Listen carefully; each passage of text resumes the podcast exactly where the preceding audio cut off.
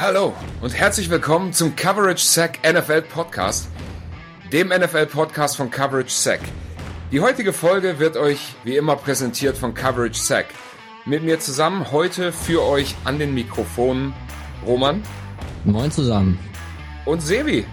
Servus beieinander. Ja, Jungs, ein paar Tage sind nun vergangen seit unserer ersten Division Preview Folge. Da waren es noch 46 Tage bis zum Kickoff in die neue NFL-Saison. Und wir nähern uns jetzt quasi mit sieben Meilenstiefeln dem Start zu einer neuen Jagd auf die Vince Lombardi Trophy. Heute sind es noch 33 Tage, knapp einen Monat, bis es wieder losgeht. Aber seit Donnerstag haben wir wieder NFL Football. Bis Februar an jedem Wochenende. Das Hall of Fame Game war der Startschuss in die letzte und heißeste Phase der Preseason. Ähm, und bevor wir uns jetzt hier schon verlieren, würde ich sagen, here we go.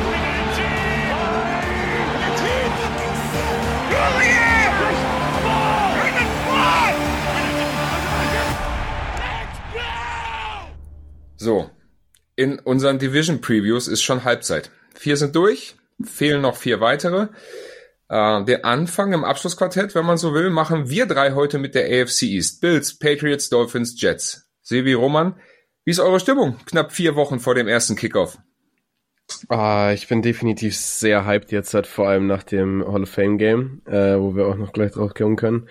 Ähm, ich habe einfach sehr, sehr Bock jetzt halt und ich, ich werde immer heißer.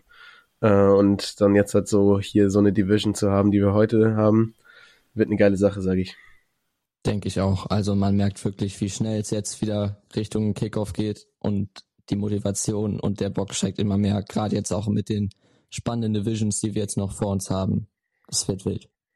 Ja, wild wird die äh, heutige Division auf jeden Fall. Wir haben es im Vorgespräch gerade schon kurz gehabt, wie schwer wir uns getan haben, diese Teams irgendwie in ein Ranking zusammenzufassen, obwohl man doch eigentlich ein ganz klares Bild davon hat, welches Team nachher irgendwie wo in dieser Division stehen wird. Aber wie immer bei unserem Podcast wollen wir euch zu allen News updaten, die gerade so durch die NFL-Welt wandern, irgendwelche Verletzungen oder Trades oder Holdouts, Extensions, Signings. Bei uns gibt's vorweg immer den kompakten Newsflash und ich würde sagen, lass uns starten mit dem Hall of Fame gehen. Äh, Sehe wie deine Cleveland Browns schlagen die New York Jets mit 21 zu 16. Bist du so zufrieden mit dem Ergebnis? Ähm, ja klar, also an sich freue ich mich immer über einen Browns-Sieg, äh, egal ob äh, Regular Season oder Preseason, aber ich ähm, bin es auch gewohnt, die, die, die normale Euphorie im, in der Preseason bei den Browns, äh, die dann schon das ein oder andere Mal gedeckelt wurde. Ich hoffe einfach darauf, dass es dieses Jahr nicht zu sehr die Deckelung gibt, äh, wieder sobald die Season anfängt, äh, sondern sich das so weiterzieht. Und ähm, bin sehr begeistert von den äh, Rookies, die ich spielen sehen habe. Ähm, und bin gespannt, ja. was das so, so, so sein wird jetzt seit die Season über. Vor allem euer Fourth String Quarterback, ähm, Dorian Thompson Robinson, Fünftrunden-Pick dieses Jahr von UCLA gekommen, hat mal kurz äh, ja irgendwie so das Ruder übernommen ne, und mal gezeigt, wie gut er eigentlich sein kann. Zu Fuß gut, guter Arm ja. und auch äh, bei diesem einen Vorblock Wahnsinn. Kurz zum O-Liner geworden. Ja, auf jeden Fall. Also das war, fand ich schon wirklich beeindruckend. Äh, ansonsten hat Kellen Mond noch gespielt, hat eigentlich auch eine ganz solide Leistung gezeigt. Ja. Ähm, für die Jets waren Tim Boyle, Zach Wilson und Chris Straveller auf dem Feld. Zach Wilson ganz gut eigentlich, drei von fünf, sehenswerter tiefer Ball. Tim Boyle und Chris Straveller, naja, irgendwie so ein bisschen blass geblieben. Roman, hast du noch einen Take zu dem Spiel? Ja, also ich glaube, der einzige Take, den man so wirklich noch rausnehmen kann, ist, dass, du hast ja Zach Wilson schon kurz angesprochen, aber ich finde, dass man wirklich gesehen hat, dass er insgesamt seine Accuracy schon verbessert hat. Gerade auch seine Pocket Presence fand ich in der Zeit, in der er gespielt hat, schon deutlich besser, als man es vorher gesehen hat. Aber gerade bei so Preseason-Spielen ist es halt auch schwierig, das Ganze ja zu vergleichen, wenn man dann nur gegen die Fourth Stringer, Fifth Stringer und all so weiter spielt. Aber insgesamt fand ich Zach Wilsons Auftritt dennoch sehr gut und hoffe, dass er darauf aufbauen kann. Er hat ja jetzt mit Aaron Rodgers auch jemanden, der ihm absolut zeigen kann, wie man sich in der Pocket zu bewegen hat. Ähm, der da ohne Ende Wissen weitergeben kann. Nichtsdestotrotz, es ist nur Preseason. Man kann da nicht sonderlich viel rausziehen. Man darf das auf gar keinen Fall überbewerten. Aber immerhin, es war der Kickoff in die neue Saison. Ähm, lass uns weiter in die News gehen. Center Scott Cressenberry von den, Cent äh, von den Texans.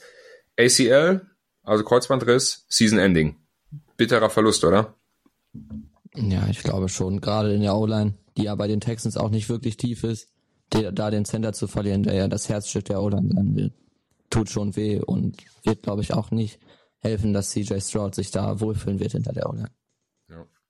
Ähm, ja, hatte letztes Jahr eigentlich auch kein so sonderlich gutes Jahr, ist ab Woche zwei reingerutscht, weil der eigentliche Starting Center äh, das Team verlassen hat.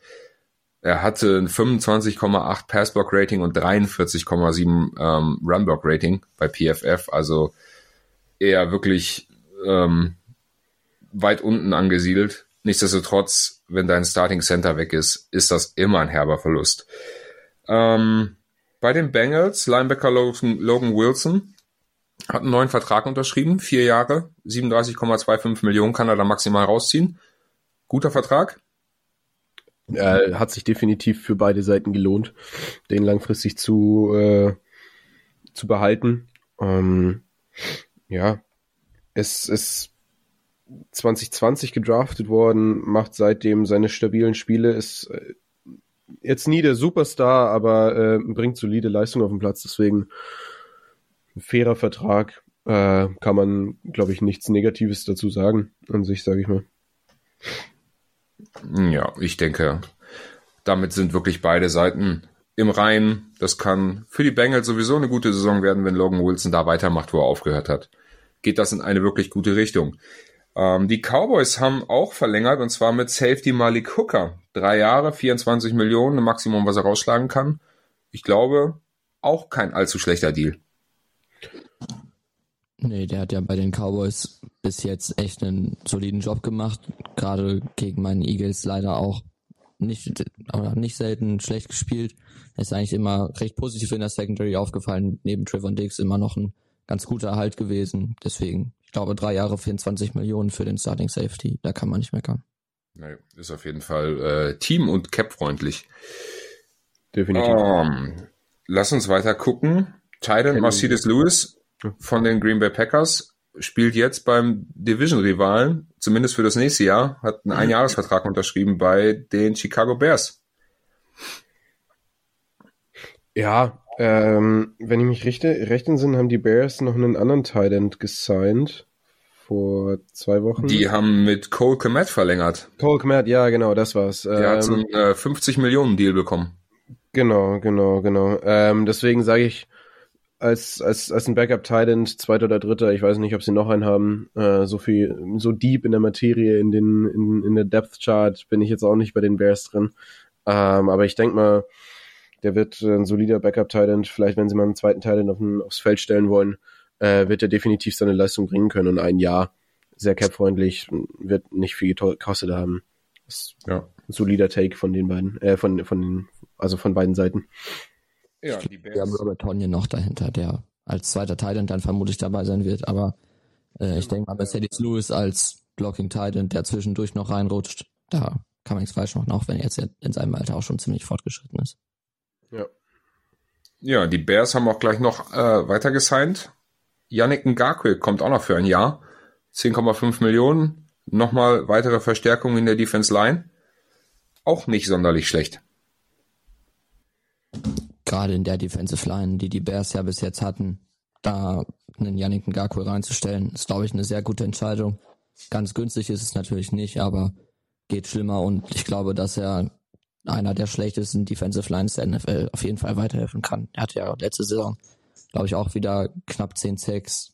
Korrigiert mich gerne, wenn ich falsch liege, aber Yannick Ngakwe, glaube ich, einer, den man sehr gut da als Pass-Rusher noch mit reinstellen kann. Ja. Um, ähm, lass uns weiter gucken. Können wir auch gleich in der Defense bleiben? Äh, aus deutscher Sicht schlechte Nachrichten. David Bader, Defensive Tackle bei den Commanders, war ja aus dem ähm, aus diesem International Practice Squad raus in den normalen Kader. Jetzt hat er sich den Trizeps gerissen, ist raus für das ganze Jahr. Das ist extrem bitter für jemanden, der letztes Jahr, glaube ich, auch schon mit einer Knieverletzung echt zu kämpfen hatte. Mhm. Ja. für ihn persönlich hart. Ich weiß nicht, ob er es in den 53-Mann-Kader geschafft hätte, wie da seine Chancen gestanden hätten. Nichtsdestotrotz äh, sehr bitter. Ich sag so, dadurch, dass er über das International Path, äh, Pathway Program, Program gekommen ist, hätte er meines Wissens nach in den aktiven Kader berufen werden können, ohne einen der 53 Plätze zu belegen. Äh, ich glaube, da gibt es so eine Sonderregelung. Ähm, quasi das, also nicht dauerhaft, sondern ein paar Mal in der Saison quasi in den aktiven Kader hereinberufen, ohne dass einer von den 53 Plätzen äh, quasi genommen ist. Und deswegen glaube ich, tut's auch den Commanders an sich schon weh, dass sie einen, einen Defensive Tackle, der, der definitiv irgendwo seine, seine Daseinsberechtigung bei den Commanders hatte, äh, für die komplette Season verlieren. Ja. Um, ähm, lass uns weitergehen. Noch Veteran Defensive End Cam Jordan von den Saints hat auch nochmal Verlängerung gekriegt bei den Saints. Zwei Jahre 27,5 Millionen. War damit zu rechnen? Also ich war überrascht, als ich es gelesen habe, ehrlich gesagt. Zumindest, dass er, dass der Vertrag so doch vergleichsweise teuer wird bei den Cap-Problemen, die die Saints ja bekanntlicherweise sowieso schon immer haben und da ja auch in den nächsten Jahren ja noch stärker ähm, werden. Da 27,5 Millionen finde ich schon arg viel, aber Cam Jordan ist natürlich trotzdem oder war jetzt über die letzten Jahre immer ein sehr, sehr guter Pass-Rusher. Und an einem guten Pass Rush muss man, glaube ich, festhalten. Deswegen kann ich die Verlängerung an sich nachvollziehen, nur ist halt sehr teuer gewesen. Also die, die Hoffnung von den Saints war ja, dass, dass Cam Jordan bei den Saints dann auch retired nach den zwei Jahren. Ich finde es halt mutig, einem, so einem Veteran, also für einen Defensive End seit zwölf Jahren, 2011 wurde er gedraftet, also seit zwölf Jahren in der Liga, äh, zwei Jahresvertrag zu geben, ist mutig. Ähm, und nur damit er bei den Saints retired. Er ist äh, Franchise Leader in den Tech, äh, in den ähm, in den Career Sacks bei den bei den bei den Saints. Das heißt, er wird eh eine Saints Legende werden, den nur dafür zu halten. Also er wird definitiv was was machen können, aber ich denke jetzt nicht, dass er irgendwie in der Liga herausstechen wird als Defensive End. Er wird seine Erfahrung teilen können, aber ja, ich finde ihn zu teuer dafür. Mhm. Also ich war auch äh, ähnlich wie Roman überrascht, als ich das gelesen habe, äh, besonders mit den Zahlen. Aber gut, die Cap-Probleme haben sie schon immer gefühlt und irgendwie schaffen sie es trotzdem immer wieder, das irgendwie ähm, auf eine schwarze Null, sag ich mal, zu bekommen. Dementsprechend wird man sehen. Ein anderes Problem, was die Saints jetzt haben, Running Back Alvin Kamara wird die ersten drei Spiele auf jeden Fall verpassen ist gesperrt worden von der NFL, weil er letztes Jahr in Las Vegas in so eine ja, Schlägerei verwickelt war. Ähm, mhm. Tut weh, finde ich. Also zumindest in Saints. Ich sag so, er ist mit drei Spielen Sperre echt noch gut weggekommen. Also da hätten, hätte die Liga auch härter durchgreifen können für so äh, paar Sachen, die also außerhalb des Sportes passiert sind, was Gewaltdelikte äh, betrifft, äh, kann die Liga auch anders, sage ich mal. Äh, deswegen ist er mit drei Spielen schon gut weggekommen und die drei Spiele, sage ich, schaffen sie auch ohne ihn. Ähm, ich bin gespannt am Ende der Saison, ob man an diesen drei Spielen irgendwas am Run-Game ähm, festmachen kann, dass, dass, dass er wirklich so sehr gefehlt hat, dass es irgendwie Season verändernd war für die, für die Saints. Da, da bin ich gespannt drauf, sage ich so. Man muss ja auch noch dazu sagen, dass sie dahinter noch Jamal Williams zum Beispiel der letztes Jahr der Rushing Touchdown Leader war und für die Lions echt gut abgerissen hat, an der Goal-Line besonders. Und dahinter hatten sie dann ja auch noch äh, Rookie Condre Miller gedraftet. Der wird dann auch schon seine ersten guten Chancen und Einsätze bekommen. Deswegen, ich denke nicht, dass der Ausfall so schwerwiegend fallen wird. Ja, ähm, zu den drei Spielen, ja, ist er gut mit weggekommen. Er hat halt nicht gegambelt, ne? Das ist so der Take, genau. den man daraus vielleicht ziehen kann. ähm, dann haben wir noch zwei Sperren, jeweils für sechs Spiele. Ähm, einmal 49ers, Charles Omeniu und Wide Receiver D. Askridge von den Seahawks. Beide äh, gesperrt, wie gesagt, für sechs Spiele wegen Verstößen gegen die Personal Conduct Policy. Habt ihr was Chiefs, gehört, was dahinter ja. steckt? Ich habe es nicht gefunden bis jetzt. Bei den Chiefs spielte Charles äh, Omeniu. Nicht bei den 49ers. Aber okay. ja, ähm, du, pff, ich, ich glaube, also irgendwie habe ich habe ich es noch nie die die Jahre davor so krass mitbekommen, dass so viele Spieler gesperrt wurden, aber da kommt natürlich auch rein, dass zurzeit viele Spieler gesperrt wurden mit äh, mit ihren mit den Wettskandalen und so weiter. Ja, ähm, ja Ich glaube, was da jetzt genau der ausschlaggebende Punkt war für die ähm, für die Sperre wurde, oder habe ich zumindest auch nicht gefunden, wurde vermutlich noch nicht veröffentlicht. Ich habe es ähm, gerade gefunden für Omenu. Ähm, ich habe gerade nachgeschaut parallel. Er war, als er noch bei den 49ers war, deswegen 49ers, damals wurde er in, im Januar in Kalifornien wegen Misdemeanor Domestic Violence ähm, verhaftet. Ja, okay. Also, ja, ich weiß nicht. Das ist, ich, ich, ich glaube, da kann man sich mit vielen einzelnen Spielern beschäftigen, äh, die gesperrt wurden wegen, weil als Superstar irgendwie in Amerika äh, hast du irgendwie automatischen Knacks, habe ich manchmal das Gefühl. also irgendwie kommst du mir ganz oft so vor, dass man, dass man sehr viele Spieler da, äh, die da in der Liga aktiv sind, neben dem Feld nicht so, ja, nicht so cool finden könnte. Ähm, aber ich, ich glaube, es, es es wäre schöner, wenn, wenn wir solche Themen nicht behandeln müssten, quasi. Ja, na klar. Also Misdemeanor Domestic Violence äh, geht, glaube ich, in Richtung häusliche Gewalt. Genau. Ähm, generell ein Thema, was ich nicht unbedingt lesen mag. Ja. Man müsste vielleicht auch noch mal kurz äh, die Eskridge rausstellen, der ja, ich glaube, in der zweiten Runde gedraftet wurde, noch vor Spielern wie Creed Humphrey beispielsweise und bis jetzt gar nichts abgerissen hat gefühlt und jetzt nochmal für sechs Spiele gesperrt wird da wird es schwierig, nochmal von dem Label Bust runterzukommen. Ja. Ja, absolut. Ähm, letzte News, die ich habe. Die Colts haben was getan auf Running Back, nachdem ähm, Jonathan Taylor ja gerade in Vertragsstreitigkeiten mit den Colts ist und sich Zach Moss auch noch im Training den Arm gebrochen hat, hat man jetzt Canyon Drake reingeholt. Ja, letzte Season bei den äh, Ravens, glaube ich, gewesen wenn ich mich nicht irre. Ähm, ja, war ein, war ein guter, guter Running Back bei den, bei den, bei den Ravens, die ja eh nicht so lauflastig durch einen Lamar Jackson spielen müssen, also nicht Running Back lastig spielen müssen, hat dafür ähm, aber eine ganz gute Leistung erbracht. Ich glaube, die, die können sich damit glücklich schätzen, dass, dass sie einen Running Back bekommen haben äh, die Colts. Da haben wir letzte News-Folge auch kurz drüber geredet. Genau. Ähm, ich, ich glaube, als Running Back würde ich nicht bei einem Team spielen, der spielen wollen, dass das den Starting Running Back so behandelt, wie sie gerade Jonathan Taylor äh, behandeln. Aber das äh, ist ja seine Entscheidung. Absolut. Okay. Ich würde sagen, wir machen die News-Section damit zu und gehen weiter in den Recap. Äh, dann lasst uns anfangen mit den Buffalo Bills. Sehr gerne. Die Saison begann am 8. September und da hatte für alle Fans so rund um die Welt das Warten auf den Kickoff der neuen NFL-Saison endlich ein Ende.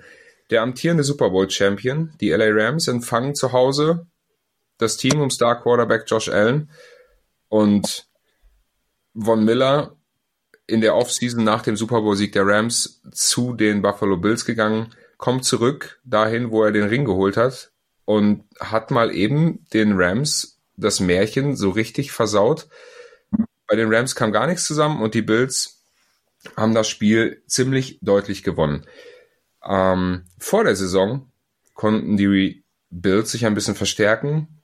Signings wie ähm, Defense End Shaq Lawson, Wide Receiver Jameson Crowder kam von den Giants. Natürlich auch die Verlängerung von Stephen Diggs. Von Miller, wie gerade schon erwähnt, kam für sechs Jahre 120 Millionen Monstervertrag.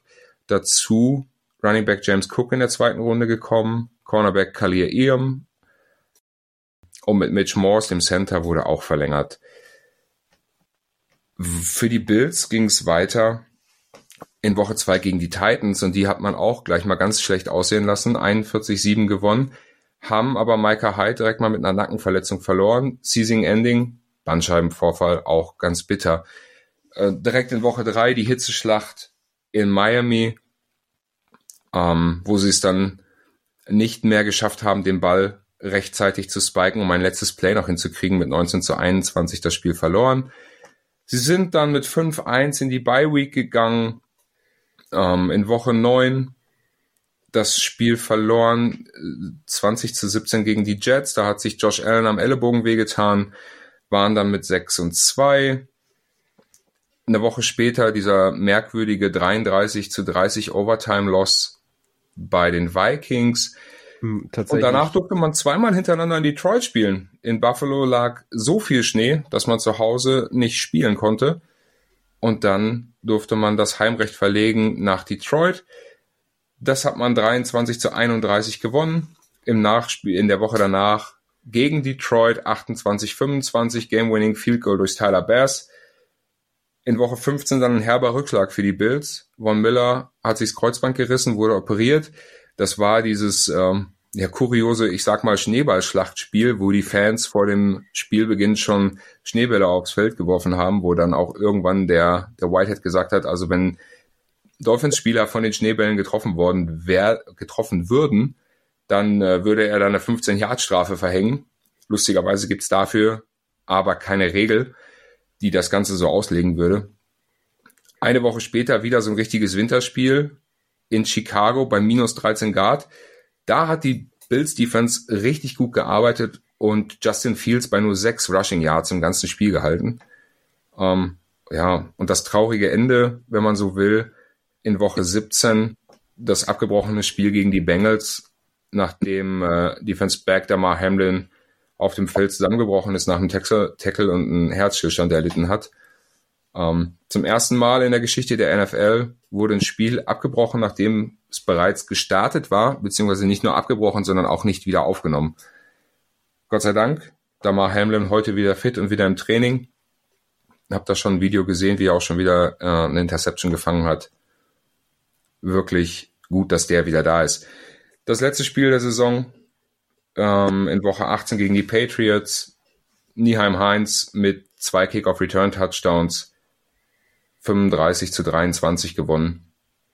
Und natürlich die Division damit gewonnen und in die Playoffs eingezogen.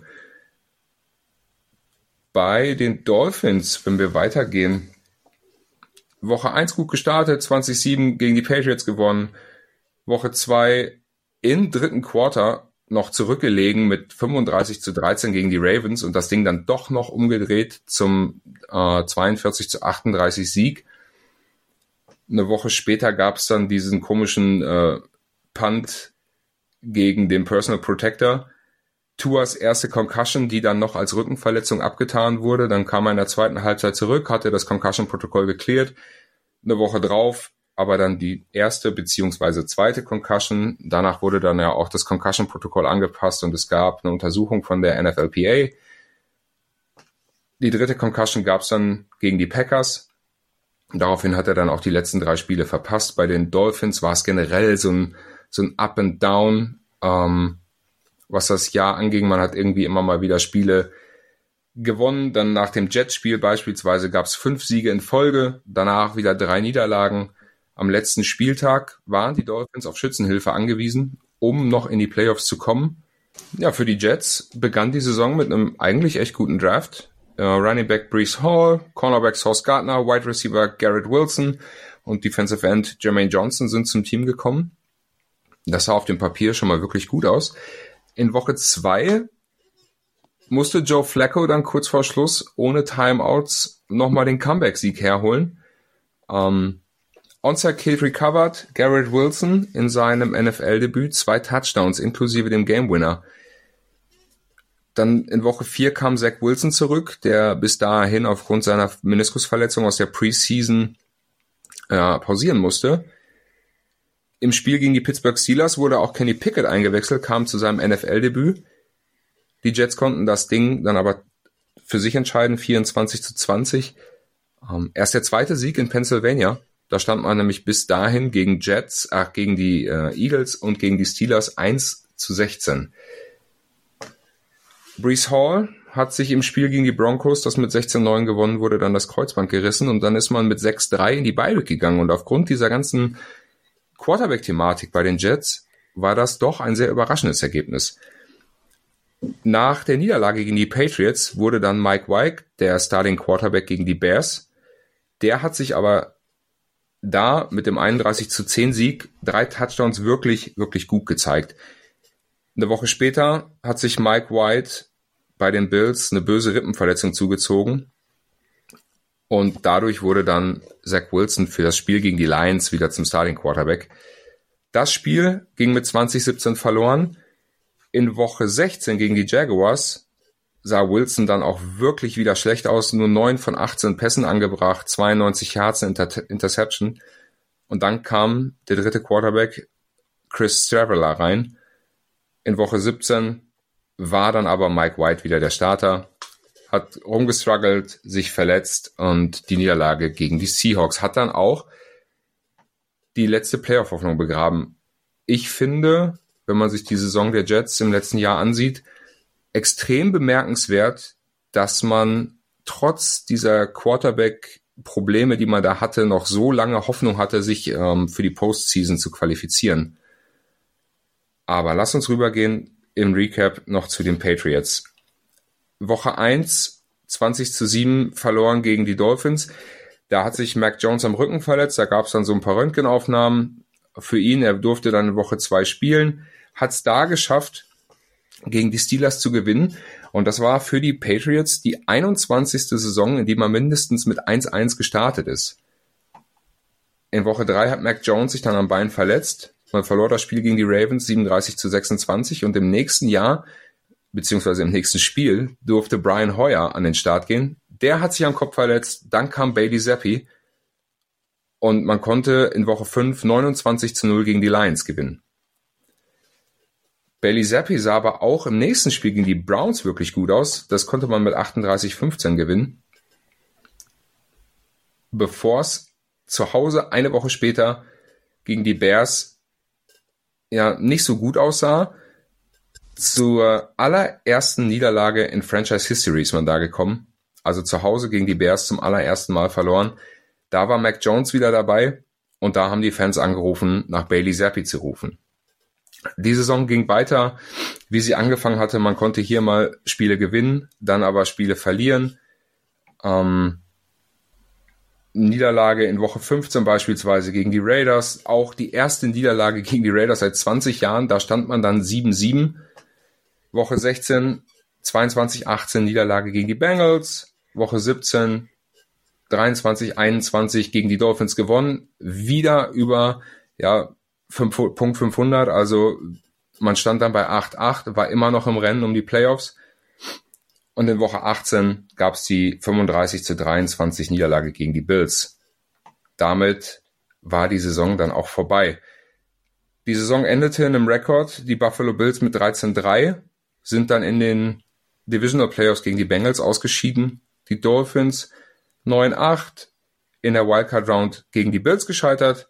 Patriots mit 8 und 9 haben es nicht in die Playoffs geschafft und die New York Jets mit 4 und 13 auch nicht.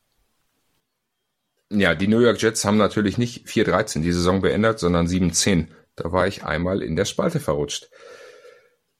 Ja, das war der kurze Recap zur letzten Saison. Ähm, ich würde vorschlagen, wir gehen rüber und gucken uns mal an, welches Team hat denn jetzt eigentlich in diesem Jahr die stärkste Offense? Sevi Roman, wie schwer ist es euch gefallen, da so ein Ranking hinzukriegen? Also ich muss sagen, in der Offense fand ich es schon sehr schwierig. Auf die Defense kommen wir danach nochmal zu sprechen. Da war es nochmal eine andere Hausnummer, aber insgesamt ist die Division schon sehr eng zusammengerückt, was man ja in den letzten Jahren gerade bei der Division eher nicht so vorhersehen konnte, aber es ist echt, echt knapp gewesen und ich habe mich sehr schwer gefallen, da eine passende Reihenfolge zu finden. Ja, geht mir genauso. Also vor allem den Punkt, den du auch gerade äh, gesagt hast, äh, Roman. Äh, also es war letzte Season war die Buffalo klar auf der Eins gesetzt, oder da, da gab es gar keine Widerrede. ey, kann man vielleicht dieses Jahr auch wieder rumdiskutieren, aber ich finde, es ist viel enger als, als die Jahre davor und auch auf Platz zwei, drei und vier. Das ist, es gibt, ich finde, es gab keinen Platz, als ich äh, mir die vier Teams gerankt habe, bei denen ich sagen konnte, und genau da setze ich sie hin und genau da bleiben sie auch und so werden sie auch finishen und da bin ich mir zu 100% sicher. Also es ist, ich, ich hatte null Sicherheit irgendwie ähm, und musste wirklich auf so kleine Stellschrauben achten, persönlich, ähm, um da irgendwie ein Ranking bei der Offense hinzukriegen. Also war schon, war schon, fand ich, äh, nicht, nicht sehr leicht. Okay. Roman, welches Team hat denn für dich die schwächste Offense in der AFC East? Hm, wenn wir da mal anfangen, ist das, glaube ich, der einzige Spot, den ich irgendwie klar zuordnen konnte, finde ich. Und da habe ich dann für mich die New England Patriots reingesetzt. Die stehen bei mir auch auf vier. Roman, äh, Sevi, wie ist es bei dir? Genauso. Bin auch Genauso. bei der vier bei Wow. den Patriots. Einigkeit, Wir sind uns doch einig. was die Patriots angeht. Äh, ja, bei den Patriots, Jacoby Myers ist weg. Man hat äh, Juju Smith-Schuster als Ersatz geholt. Ähm, Ja. Beim Receiving Ja. Core Tyquan Thornton noch da. Kendrick Bourne, Devante Parker, Hunter Henry, Mike Gesicki. Hm, Also ich sag, das, das Titan-Duo ist noch das stärkste in der ganzen Offense.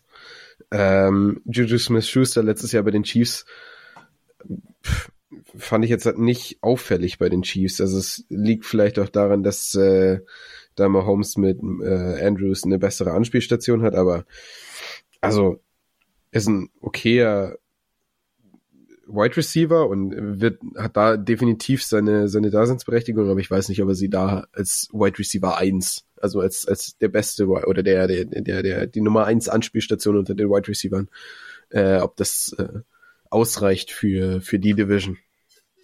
ja. Wenn man sich anschaut, einfach mal von den, vom Receiver Room, nur Parker und Gesicki, also ich ziehe mal Titan jetzt mit rein, hatten im letzten Jahr ein PFF-Ranking von über 70. Ich glaube, das spricht schon für sich. Also sie stehen ähm, im Receiving Core bei PFF auf Platz 29, also ganz weit unten. Ich glaube, das könnte für den einen oder anderen Zuhörer vielleicht erstmal ein bisschen verwunderlich scheinen, weil sie ja eigentlich recht solide Anspielstationen haben, die wir ja gerade auch schon aufgezählt haben. Also mit Hunter Henry und Mike Gesicki zwei recht solide Titans und dann halt äh, ja Devontae Parker und Juju. Aber ich glaube, das größte Problem bei dieser Gruppe ist einfach, dass irgendwie so die ähm, ja, Explo Explosiveness irgendwie fehlt. Da ist jetzt keiner, der irgendwie den Unterschied ausmachen kann, sondern alle sind so ähm, auf einer ganz guten Baseline, aber ja, da fehlt einfach was und ich glaube, ähm, solange so ein Tyquan Thornton, der ja in der zweiten Runde, glaube ich, gedraftet wurde, gerade wegen seinem Speed und der beim Combine so abgerissen hat, ähm, solange der nicht einen riesigen Schritt nach vorne macht, wird das auch dabei bleiben, dass da einfach ja so das gewisse etwas fehlt und keiner da ist, der zum Unterschiedsspieler in der Receiving Group äh, rausragen kann. Ja. Für die Patriots, habt ihr da, seht ihr da eine ganz klare Key Edition in dieser Offseason? Da würde ich auf jeden Fall Bill O'Brien zuzählen. Das ist natürlich Coaching-Staff, aber ähm, wenn man das vergleicht, was Matt Patricia da letztes Jahr gemacht hat, was ja schon unterirdisches Coaching war, da jetzt äh, Bill O'Brien reinzuholen, der vermutlich seinen Job als Offensive Coordinator sehr solide machen wird, ist äh, ja definitiv ein wichtiger Zugang und vermutlich auch der wichtigste Zugang, den wir jetzt in der Offense hatten, in der Offseason für die Offense. Ich glaube auch. Also da vor allem wird das für Mac Jones, es ist jetzt äh, in seinem dritten Jahr quasi das dritte Offensiv Offen Offensivsystem. Ähm, aber ich sehe da eine wirkliche Chance, dass Mac Jones wieder dahin zurückkommt, wo er in seiner Rookie-Season war. Also ein wirklich solider Quarterback mit gutem Coaching und einem nicht ganz so guten Receiving Core, ähm, dennoch was zu erreichen. Ja, Spiel kann in jedem Fall sein. Also, wenn man sich mal seine Sets letztes Jahr anguckt, der hat ja in 13 Spielen 3000 Yards, 14 Touchdowns, 11 Interceptions. Das ist jetzt schon nicht das Wahre, was man sich von einem Sophomore First Round Pick erwartet. Ja. Dennoch spielt er hinter der vermeintlich besten Offense Line in dieser Division, die ihm da vielleicht helfen kann. Ja, ähm, Wobei ich halt auch sagen muss, es, es ist vermeintlich vielleicht die beste Offense Line in der, in der Division, aber, also korrigiert mich gerne, aber ich finde sie jetzt halt ligaweit eher, wir haben ja letzte Folge, in, in meiner letzten Folge immer gesagt, solide. Genau dasselbe habe ich mir auch aufgeschrieben. Also in der Division ist es meiner Meinung nach auch die beste O-Line, aber auch nicht mehr als grundsolide. Irgendwie sticht da jetzt niemand besonders raus, aber also wenn ich jetzt mal ein bisschen spoilern kann, was da noch bei den O-Lines in der Division kommt, da ist irgendwie alles so irgendwo im unteren Drittel und ähm, ja, die O-Line der Patriots wird Mac Jones auf jeden Fall jetzt nicht äh, jetzt nicht schwächen, aber ich denke nicht, dass sie jetzt besonders herausstechen wird und Mac Jones wegen ihr glänzen wird. Ja, sie hatten ja letztes Jahr, also die Patriots, vier Spieler, ähm, die mehr als 150 Snaps auf dem rechten Tackle-Spot gespielt haben. Jetzt ist Riley Reef da. Da hofft man so ein bisschen, dass der dieses Problem so ein bisschen beheben kann. Auf der anderen Seite der Line, Trent Brown, ein wirklich guter, solider Left Tackle eigentlich. Ähm, Cole Strange wurde letztes Jahr auf Left Guards ins kalte Wasser geschmissen als Rookie, hatte aber immer noch vier Spiele mit einem PFF-Rating von über 80, also wirklich gut. Gut, hatte auch vier Spiele mit einem Rating von schlechter als 40. Aber ich glaube, die Offense Line kann den Patriots dieses Jahr helfen, besser zu sein als letztes Jahr, sowieso. Auch wenn es trotzdem auch für mich nur zu Platz 4 reicht. Ja. Also, ich wollte nur noch mal anmerken, es ist es ist definitiv eine O-Line, mit der man arbeiten kann. Aber ich glaube, wir sind, wir können uns einig sein, dass, dass, dass es nicht reicht, um einfach in der Liga rauszustechen. So. Nein, auf gar keinen Fall. Also da sind äh, andere Mannschaften mit ihren Offense Lines dem doch deutlich voraus. Ja. Fürs Run Blocking sollte es aber, denke ich mal, schon ganz gut sein. Da haben wir jetzt bis jetzt nicht drauf, äh, oder sind wir bis jetzt nicht drauf zu sprechen gekommen.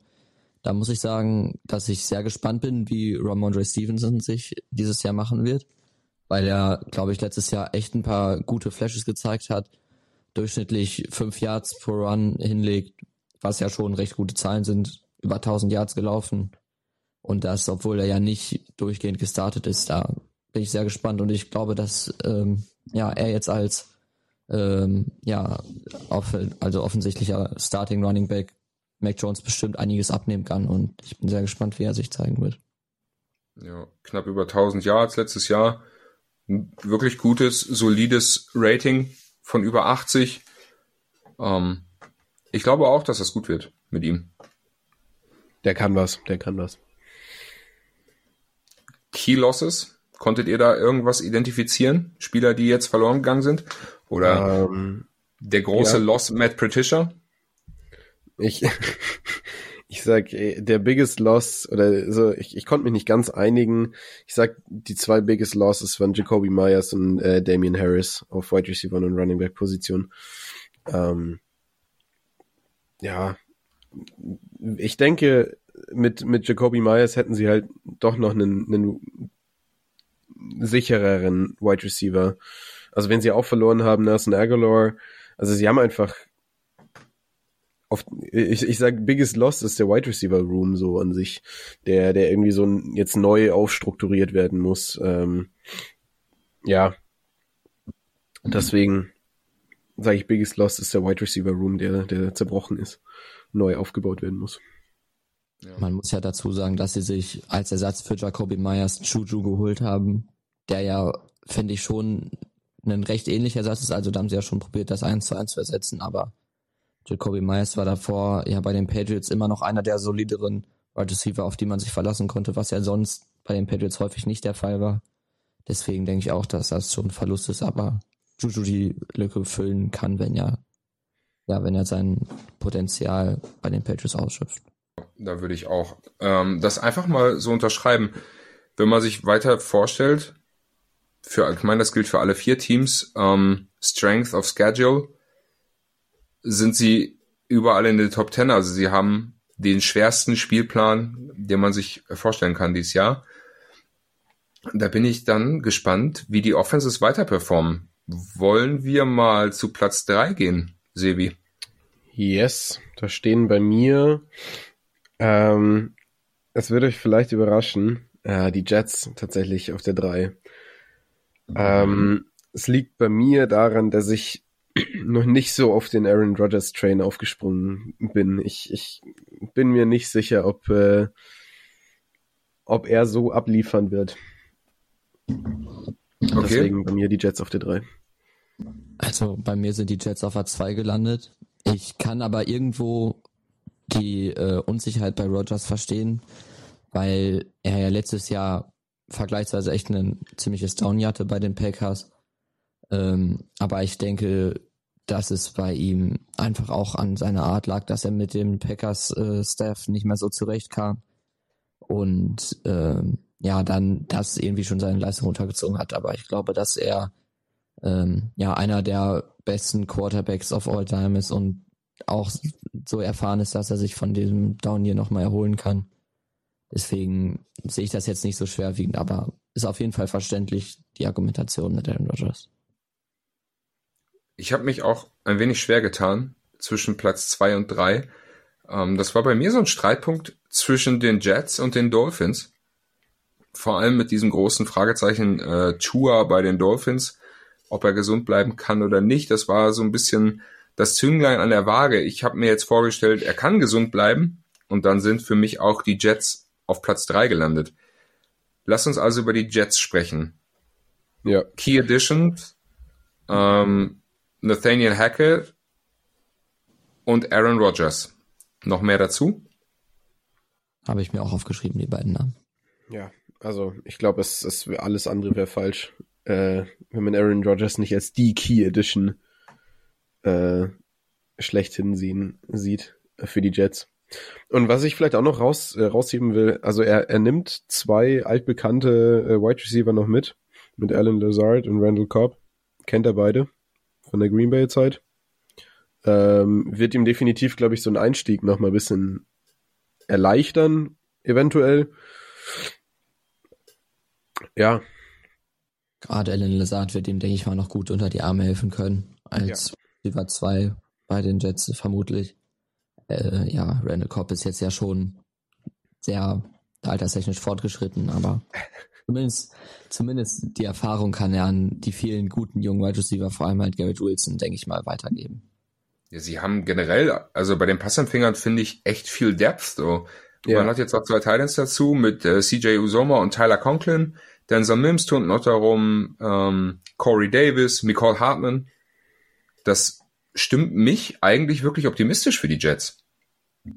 Ja, der Wide Receiver und oder Catch. Ja, sorry. Alles gut, red ruhig weiter. Ähm, in, also quasi in der in der Passing Passing Offense bei den Anspielstationen glaube ich, werden sie schon, also sie werden sehr viel, glaube ich, über übers Pass Game spielen können und äh, auch tun. Genau. Running Backs ist ja, ja noch so ein Fragezeichen. Brees Hall. Brees Hall hat zeigt, dass er was kann. Auf jeden Fall.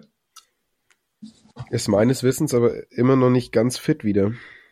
Ja, jetzt gab's ja mal, ähm, ja, dass der Devin Cook bei denen beim Training war und sich da mal so ein bisschen angeschaut hat, wie die Franchise so, ähm, wie es da so läuft, wäre auf jeden Fall nochmal massives Upgrade, wenn man da was bekommen würde. Definitiv. Definitiv. Also mit, der, mit Dalvin Cook hätte ich sie auch auf die 2 gepackt, glaube ich.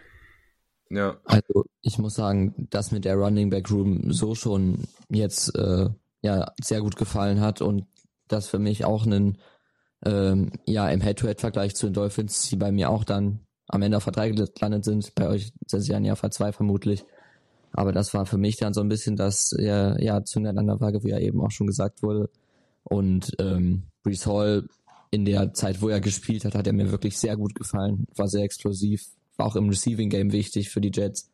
Und dahinter hat man mit Michael Carter und Donovan Knight, glaube ich, noch zwei weitere gute Running Backs. Also als Starter vielleicht nicht unbedingt, aber ich glaube, dass sie hinten ran als Change of Pace Running Backs schon sehr gut fungieren können. Auch jetzt ja noch relativ jung, vor allem Michael Carter wurde ja, glaube ich, auch in der dritten oder vierten Runde gedraftet vor zwei, drei Jahren erst. Der ja, ist auf jeden Fall ein äh, spannender Running Back Room und wenn die so weitermachen, wie sie aufgehört haben letztes Jahr, vor allem Brees Hall, dann kann das, glaube ich, auf jeden Fall eine sehr, sehr gute Running Back Unit werden.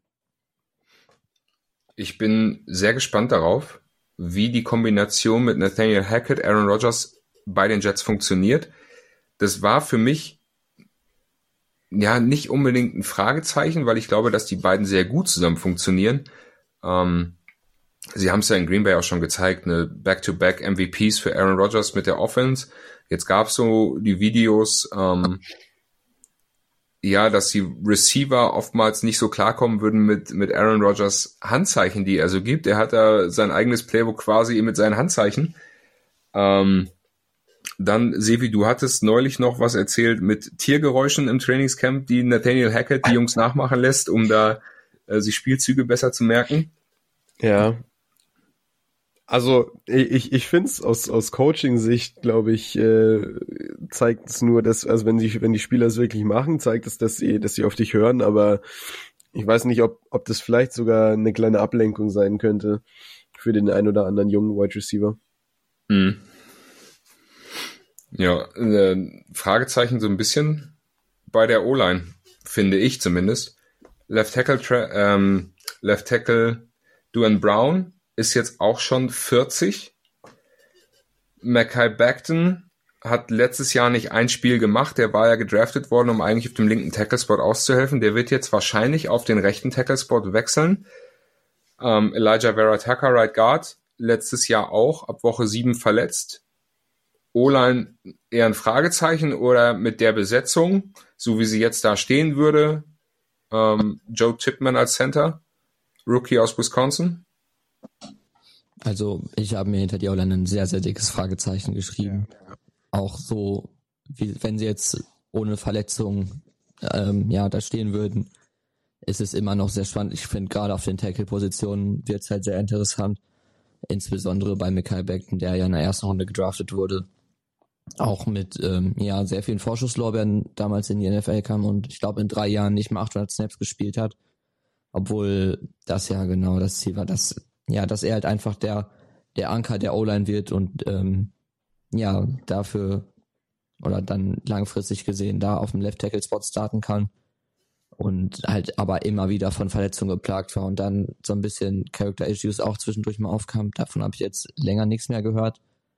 Ähm, ja, aber es wird sehr interessant, ob der zu konstant in der NFL kommen kann. Ich glaube, es wäre sehr, sehr wichtig für die Jets Online und dann würde sie auch nochmal einen Step nach vorne machen, aber ja, so ist es auf jeden Fall schwierig. Ich glaube, der einzige wirkliche Ankerpunkt ist Elijah Vera Tucker, der da aber auch zwischendurch verletzt war. Aber ich glaube, wenn er gespielt hat, wirklich ein, ja, ein sehr, sehr, sehr, sehr guter ähm, Guard in der NFL war. Ja, auf jeden Safe. Fall.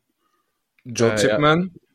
Ja. Achso, entschuldige, hm. Sevi. Ja, genau, ich wollte nur zu Vera Tucker sagen. Ich, ich, man, ich finde, der ist einfach verletzungsanfällig. Also er hat sich jetzt seit schwer verletzt und auf, auf der Guard-Position ist es schon, wenn man, wenn man so lange ausfällt, äh, muss man, muss man halt schon hoffen, äh, dass der gesund bleibt, so. Und das, das ist halt auch, kommt noch dazu bei den Jets. Dass man nicht mit einem festen äh, äh, ähm, Right Guard Elijah Vera rechnen kann die ganze Season. Mhm ja, ich glaube, diese ganze Verletzungsfrage, die ähm, steht bei der gesamten Jets-Line wirklich äh, mit einem Ausrufezeichen. Ja, Mecca Beckton hat die Verletzungshistorie, Elijah Vera Tucker hat die Verletzungshistorie. Bei Duane Brown bin ich mir gerade nicht ganz sicher, aber der ist halt auch schon 40. Ja, äh, wird man sehen mit Joe Tipman als Rookie, anders also als Center, ähm, ist aus Wisconsin gekommen hat da wirklich gut gespielt, gute Ratings. Ähm, vielleicht das größte Fragezeichen noch beim Left Guard, Laken Tomlinson. Ich bin gespannt darauf, ob Mackay Beckton mit dem Right Tackle Spot so glücklich sein wird. Man hat ja auch schon mal gehört, dass er gesagt hat, würde er eigentlich nicht spielen wollen. Also er möchte Left Tackle spielen und duelliert sich quasi im Trainingscamp so ein bisschen mit Duane Brown. Ähm, ich bin gespannt, wie das Ding ausgeht. Also ich auch, aber ich glaube, dass die Jets in diesem Jahr eher nochmal mit Durant Brown gehen werden. Ich meine, mit Aaron Rodgers haben sie auch schon einen einen alten Hasen, dann, dann können sie auf Left Tackle auch nochmal damit gehen und the best ability is availability, so rum. Deswegen, ich glaube nicht, dass Kai Becken da auf Left Tackle starten wird am Anfang der Saison. Und Aaron Rodgers ist ja auch wirklich gut darin, ähm, seine Pocket ja so zu manipulieren, dass sie für ihn wirklich gut funktioniert. Und ich glaube, ein Aaron Rodgers kann auch eine mittelmäßige O-Line besser aussehen lassen. Definitiv. Okay, habt ihr bei den Jets Spieler gefunden, wo ihr sagen würdet, ja, das ist ein Verlust für das Team, dass sie gegangen sind? Speziell in der Offense. Ähm, ja, also Elijah Moore ist ja weg zu den Browns gegangen. Das finde ich ist aber verkraftbar bei den, bei den, im Wide Receiver Room. Deswegen, also ich, ich sag als Spieler, unabhängig von den Jets, kann es wehtun, in Elijah Moore zu verlieren. Ähm, sie haben es gut aus, äh, aus, also quasi wieder reingeholt und vor allem hat er ja am Ende der Season, letzte, letzte Season auch nicht mehr so gut bei den Jets performt. Ähm, sonst Mike White als äh, äh, ähm, Backup hätte mir besser gefallen als Zach Wilson, aber ich glaube, Zach Wilson kann man auch noch seine Chancen geben, wie man im Hall of Fame Game gesehen hat. Aber glaubst du, Zach Wilson hat eine wirkliche Chance? Als Backup von Rogers meine ich.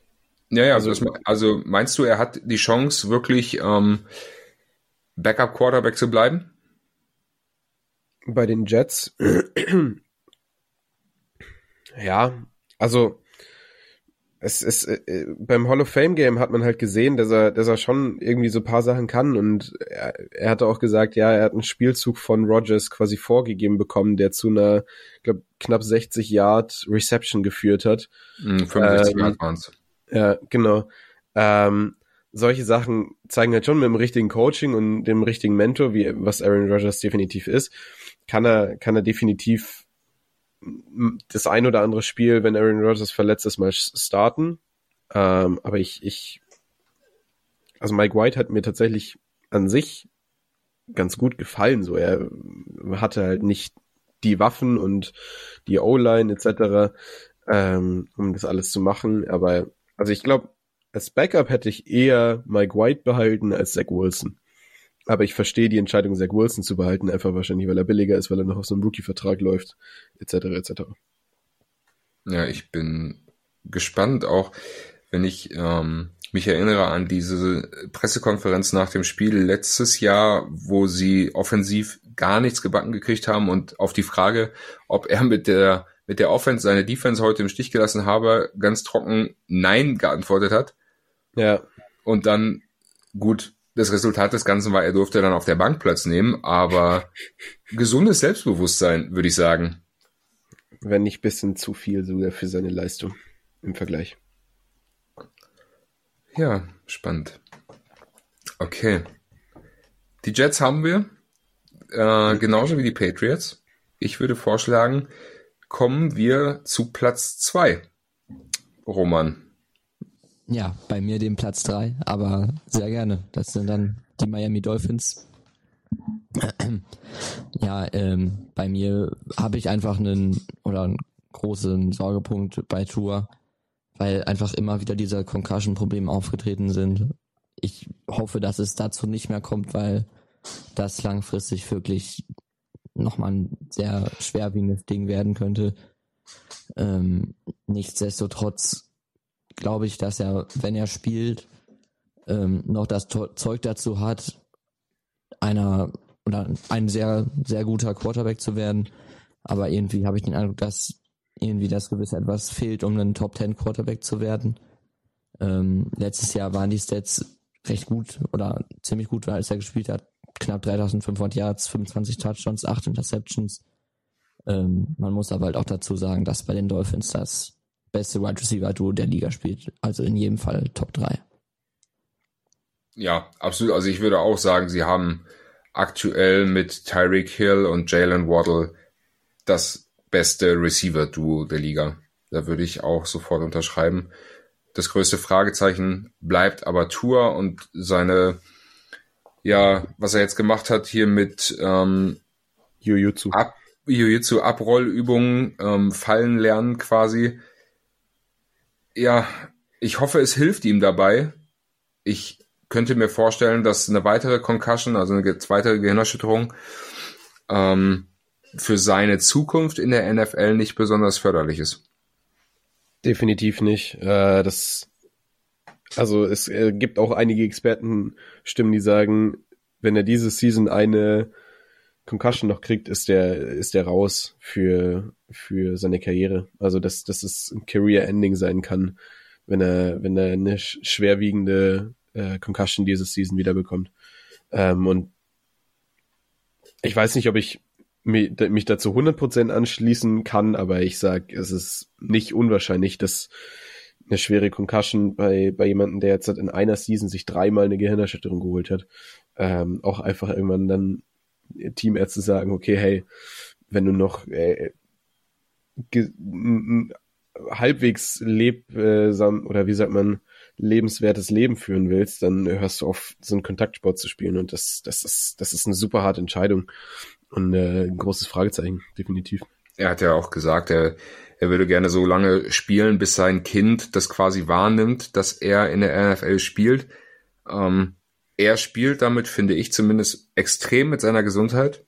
Ja. Gerade Gehirnerschütterungen und die Spätfolgen davon. Ähm, wenn man sich mal CTE anschaut als Erkrankung, die daraus resultieren kann, das ist nicht besonders schön. Und die Spätfolgen davon sind ja jetzt überhaupt noch gar nicht absehbar. Und das Leben ist ja eigentlich um, zu kurz, um, um das so ja, wegzuwerfen, wenn man so will. Ich hoffe, er kommt verletzungsfrei dadurch, aber ja. Ich könnte mir auch vorstellen, dass irgendwann mal jemand zu ihm sagt und sei es seine Frau nach der nächsten Gehirnerschütterung, du, das war's jetzt mal besser. Ja. Ich würde also, mir zumindest wünschen, also wenn, wenn ich an seiner Stelle wäre, würde ich mir dann vielleicht auch wünschen, dass ich eine Frau habe, die dann kommt und sagt, du, äh, für die Familie, aber lass es sein.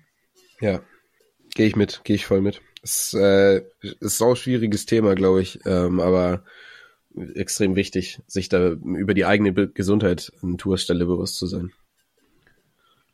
Ja, letzten Endes, na klar, verdient er damit seinen, seinen Lebensunterhalt und ähm, hat sein ganzes Leben darauf ausgerichtet, irgendwann diesen Sprung in die NFL zu schaffen.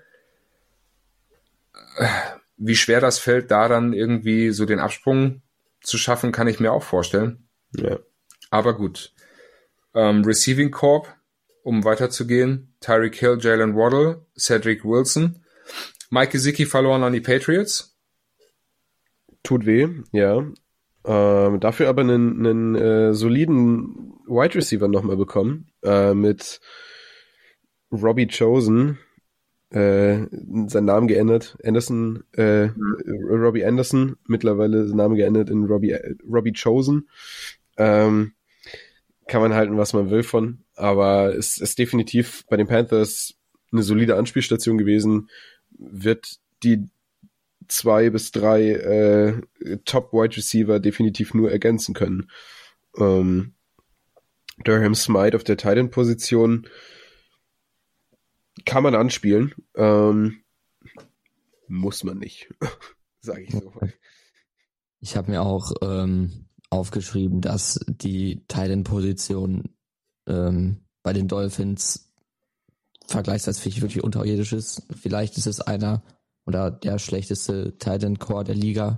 Aber ich sage auch ehrlich, dass solange die Titans bisschen blocken können, wovon ich ausgehe bei James Smith und Tyler Croft, ähm, es schon in Ordnung sein wird, weil mehr braucht es nicht, wenn man Tyreek Hill und Jane Waddle hat und dazu dann noch halt, wie gesagt, Spieler wie Cedric Wilson oder Robbie Chosen. Und auch auf der Running Back Position äh, mit Raheem Mostert einen, einen soliden oder also äh, besser als solide, aber einen, einen ganz guten äh, Running Back äh, zu haben, ist, äh, ist auch noch, also gegnerische Defenses können sich jetzt halt nicht nur darauf einstellen, dass Terry Hill und Jalen Waddle angespielt werden, sondern da, da gibt es einige andere Optionen noch in der Offense, äh, ob es jetzt Passing oder Rushing ist, äh, die, die genutzt werden können. Zumal Tour, auch wenn es gefährlich für ihn ist, auch mal äh, laufen kann. Ähm, was man ja auch nicht vergessen darf.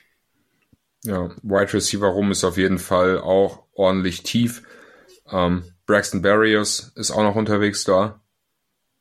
Bei den Running Backs, Backup, Jeff Wilson ist auch kein schlechter. Miles Gaskin rennt auch noch im Running Back Room rum.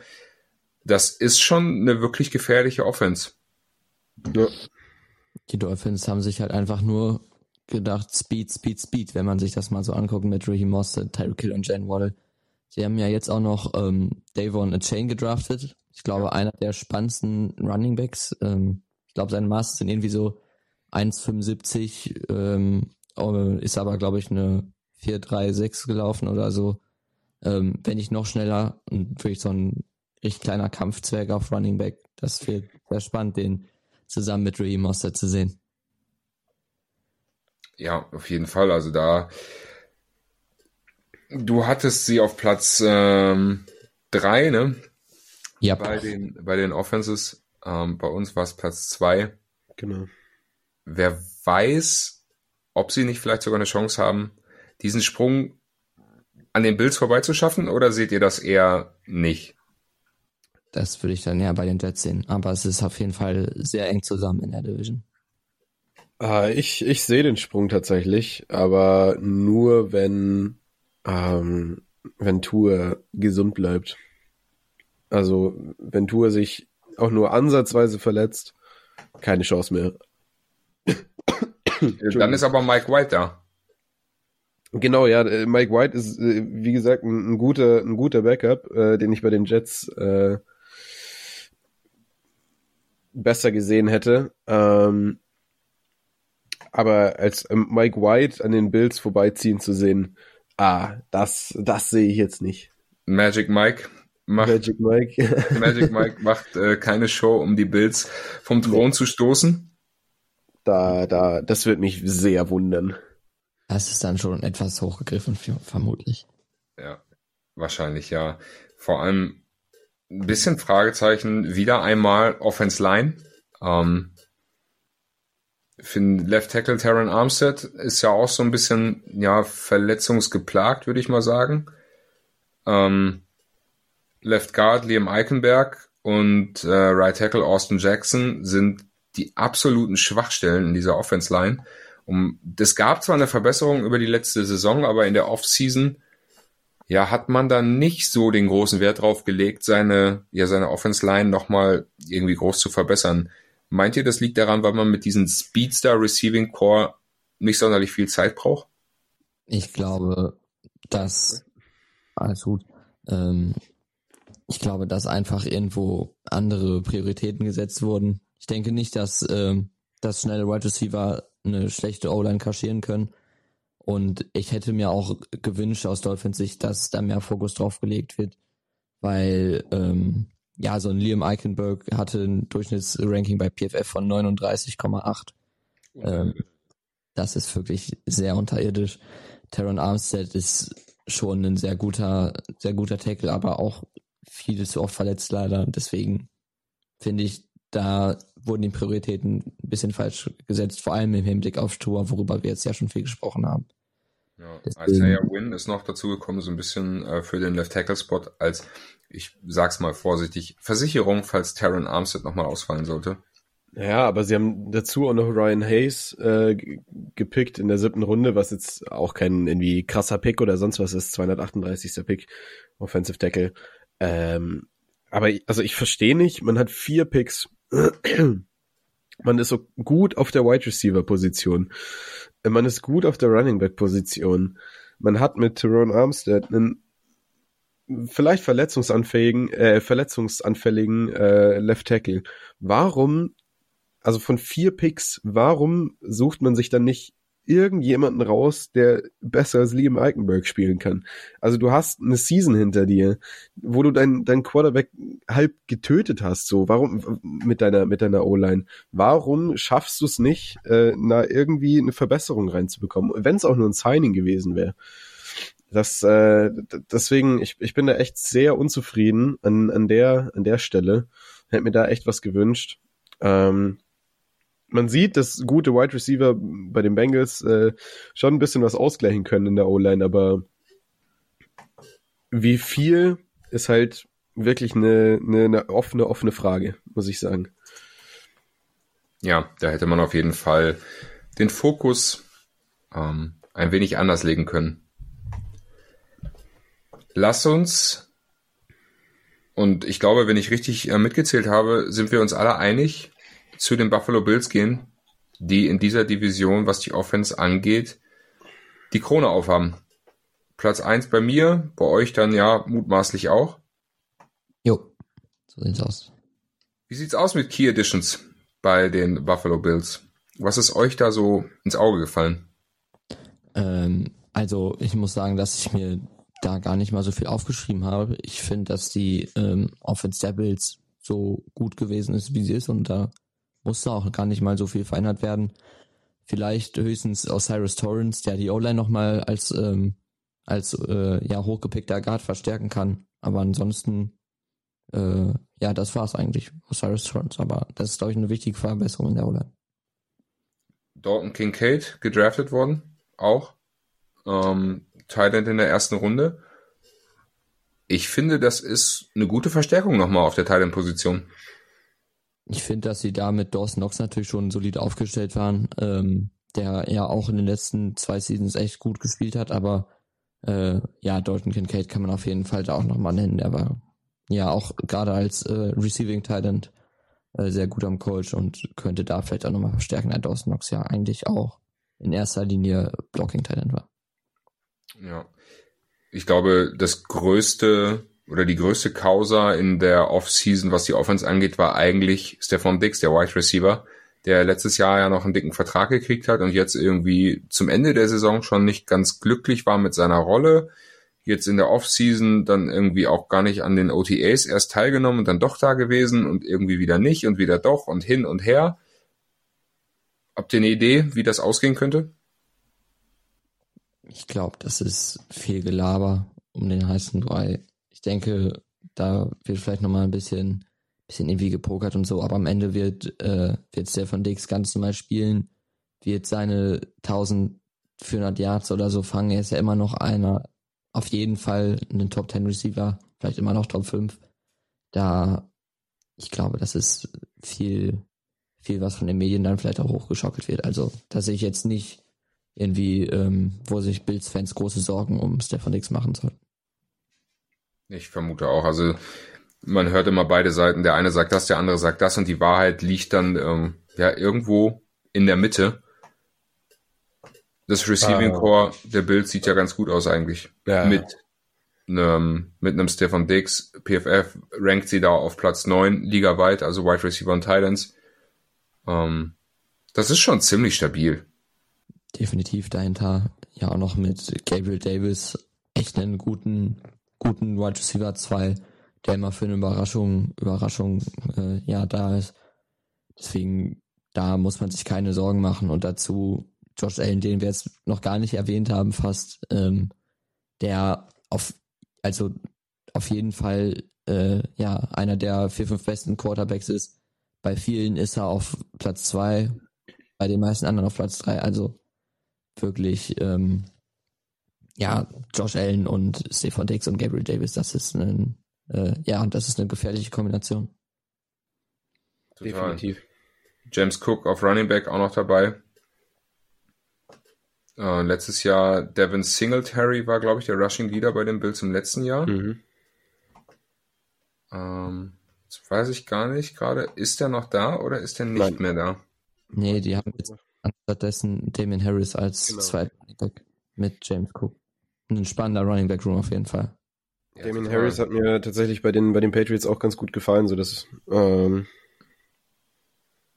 deswegen, ja, bin ich, äh, bin ich gespannt auf den, auf den, äh, auf den Running Back Room.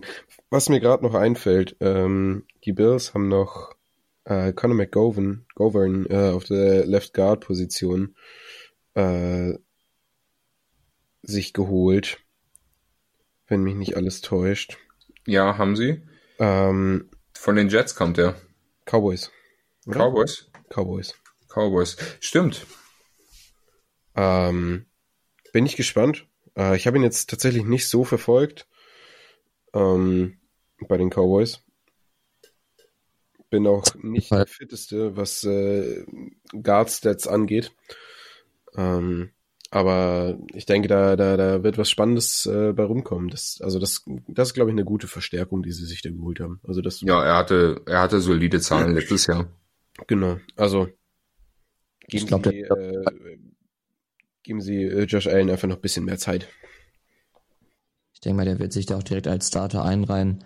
Wenn sie jetzt dazu auf der anderen Guard-Seite noch Osiris Torrance holen, ist das, glaube ich, Ja. in der Mitte schon eine deutliche Verbesserung.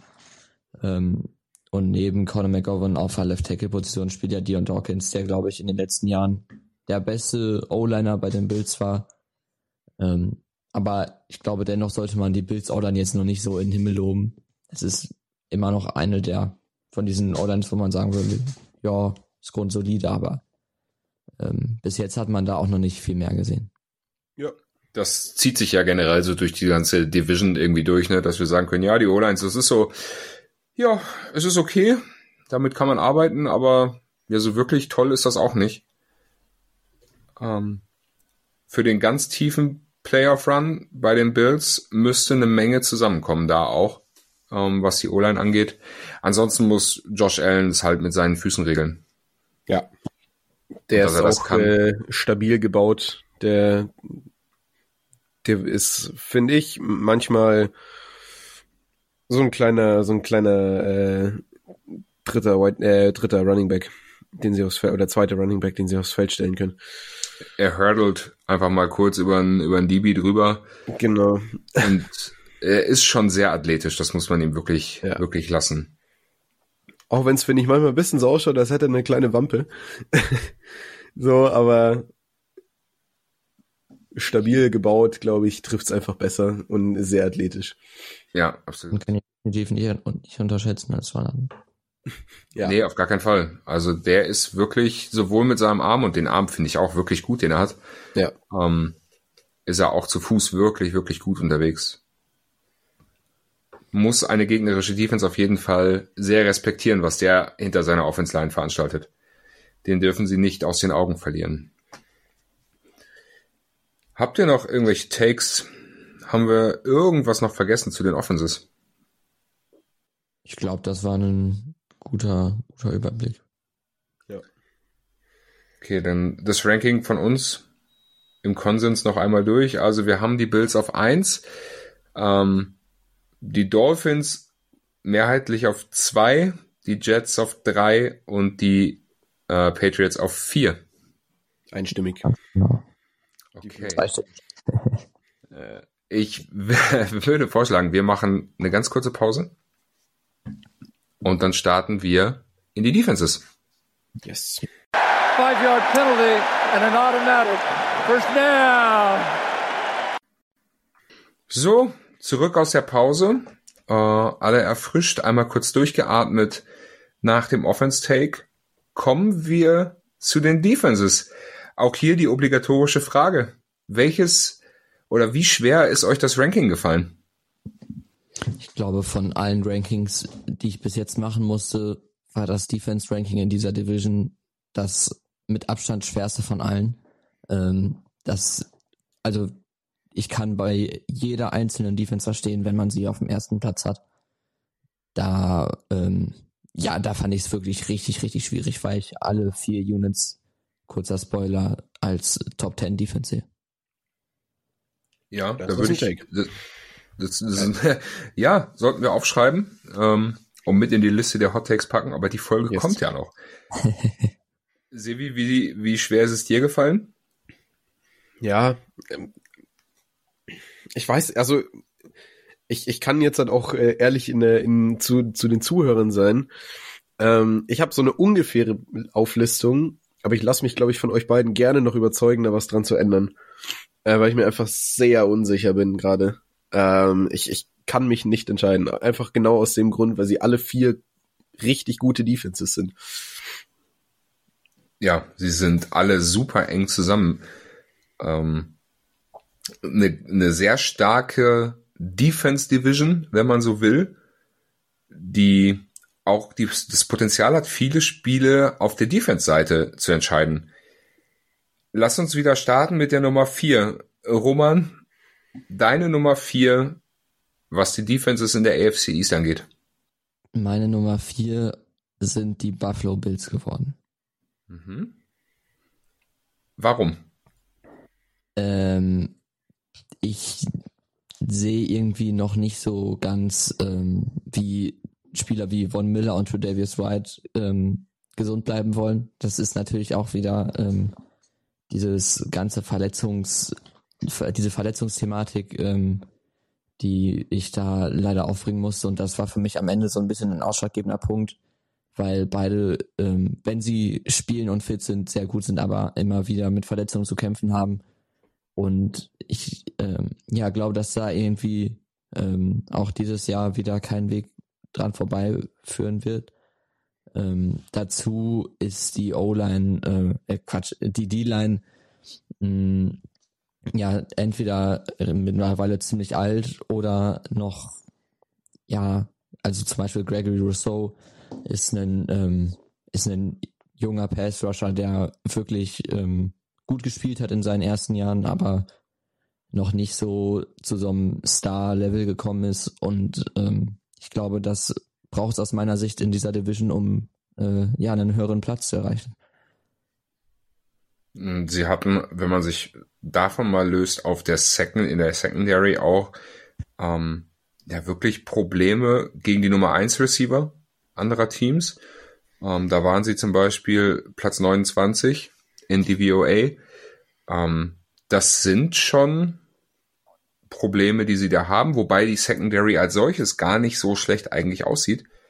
Ähm, Von Miller, na klar, sein, äh, seine Knie-OP im Dezember.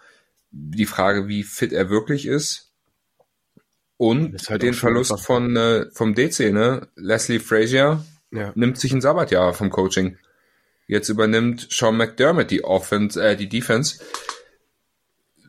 Ist das für euch eine Verbesserung oder eine Verschlechterung oder sagt ihr, das ist eine Defense, die vom Coaching-Level auf demselben Niveau bleibt? Ich glaube schon, dass es ein, ähm, ein kleiner Nachteil sein wird. Inwiefern sich das auswirkt, kann man, glaube ich, erst sehen, sobald es wirklich in die Saison geht. Aber ähm, wenn der Head Coach auch noch äh, die C-Aufgabe übernehmen muss, ähm, könnte das vielleicht äh, ja einfach einen Tacken zu viel sein. Wobei McDermott als in seiner Zeit bei den Philadelphia Eagles war er Defense-Koordinator und hatte in den sechs Jahren da viermal eine Top Ten Defense gestellt. Ja, da hat er definitiv einen guten Job gemacht, aber ich glaube, das ist einfach diese, diese Menge, die es dann am Ende äh, macht und der ausschlaggebende ja. Punkt würde. Da gehe ich mit. Also auch, auch, es ist allein dadurch ein, ein, ein Unterschied, dass sie sich irgendwo auf ein neues Playcalling quasi einstellen müssen.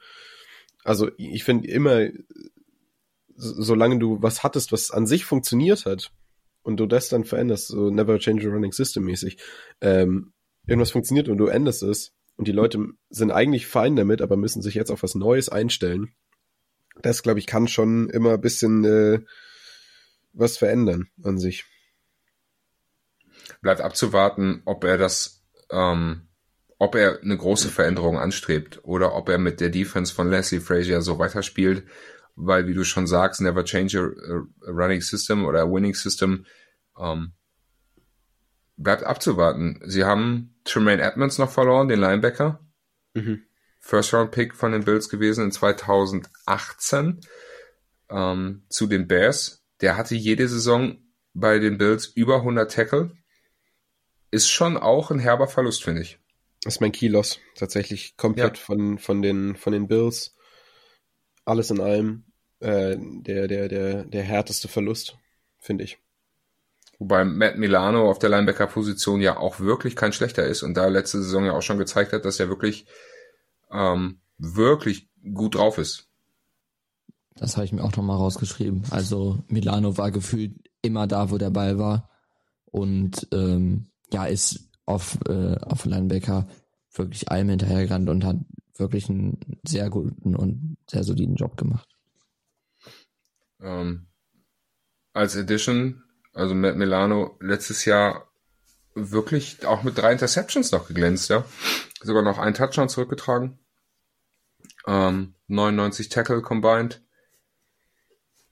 Stabil, auf jeden Fall. Von den Rams haben sie noch ähm, Edge Defender Leonard Floyd geholt.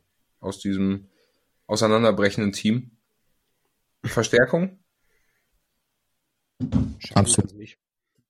Also, den habe ich mir auch noch mit rausgeschrieben. Ähm, als, also er wird auf jeden Fall, denke ich mal, von Anfang an starten. War bei den Rams auch wirklich ein solider Mann. Ähm, ich glaube, damit kann man nichts falsch machen. Okay. Sebi, konnten wir dich überzeugen, dass äh, ich, die ich hab, Bills ich Defense auf 4 ist oder eher nicht? Ja, ja, also ich hatte sie auch im, im unteren Feld eingeordnet ähm, und gehe geh da mit euch mit, dass die Bills auf der 4 sind. Okay, Einigkeit unter uns dreien. Machen wir einen Haken an die Bills, weil ich glaube, sonst gibt es gar nicht so viel dazu zu sagen. Im weitesten Sinne bleibt die Defense so bestehen, abgesehen von Tremaine Edmonds ähm, und Leslie Frazier. Ähm, ein großes Fragezeichen, was von Miller angeht. Nichtsdestotrotz bleibt das immer noch eine sehr starke Defense. Ja. Eine wichtige Sache vielleicht noch, die man zumindest mal erwähnen muss, ist dieses absolute Elite-Safety-Duo mit Jordan Boyer und Micah Hyde. Absolut. Äh, ja. also das ist wirklich eins, wenn nicht das beste Safety-Duo. Klar, Safety ist nicht die wichtigste Position in der Defense, aber ist auf jeden Fall nochmal hervorzuheben. Wenn in deiner letzten Reihe zwei Leute stehen wie die beiden, ähm, ist das schon sehr beruhigend. Ja. Für jeden Defensive Koordinator. Gehen wir weiter zu Platz drei. In meinem Ranking habe ich auf Platz drei die New England Patriots. Würdet ihr da mitgehen oder möchtet ihr mir widersprechen? Nee, gehe ich mit. Ich würde dir da widersprechen. Da sind bei mir die Dolphins gelandet. Okay. Dann erzähl mir, warum die Dolphins da gelandet sind. Oder erzähl uns, warum du die Dolphins da siehst.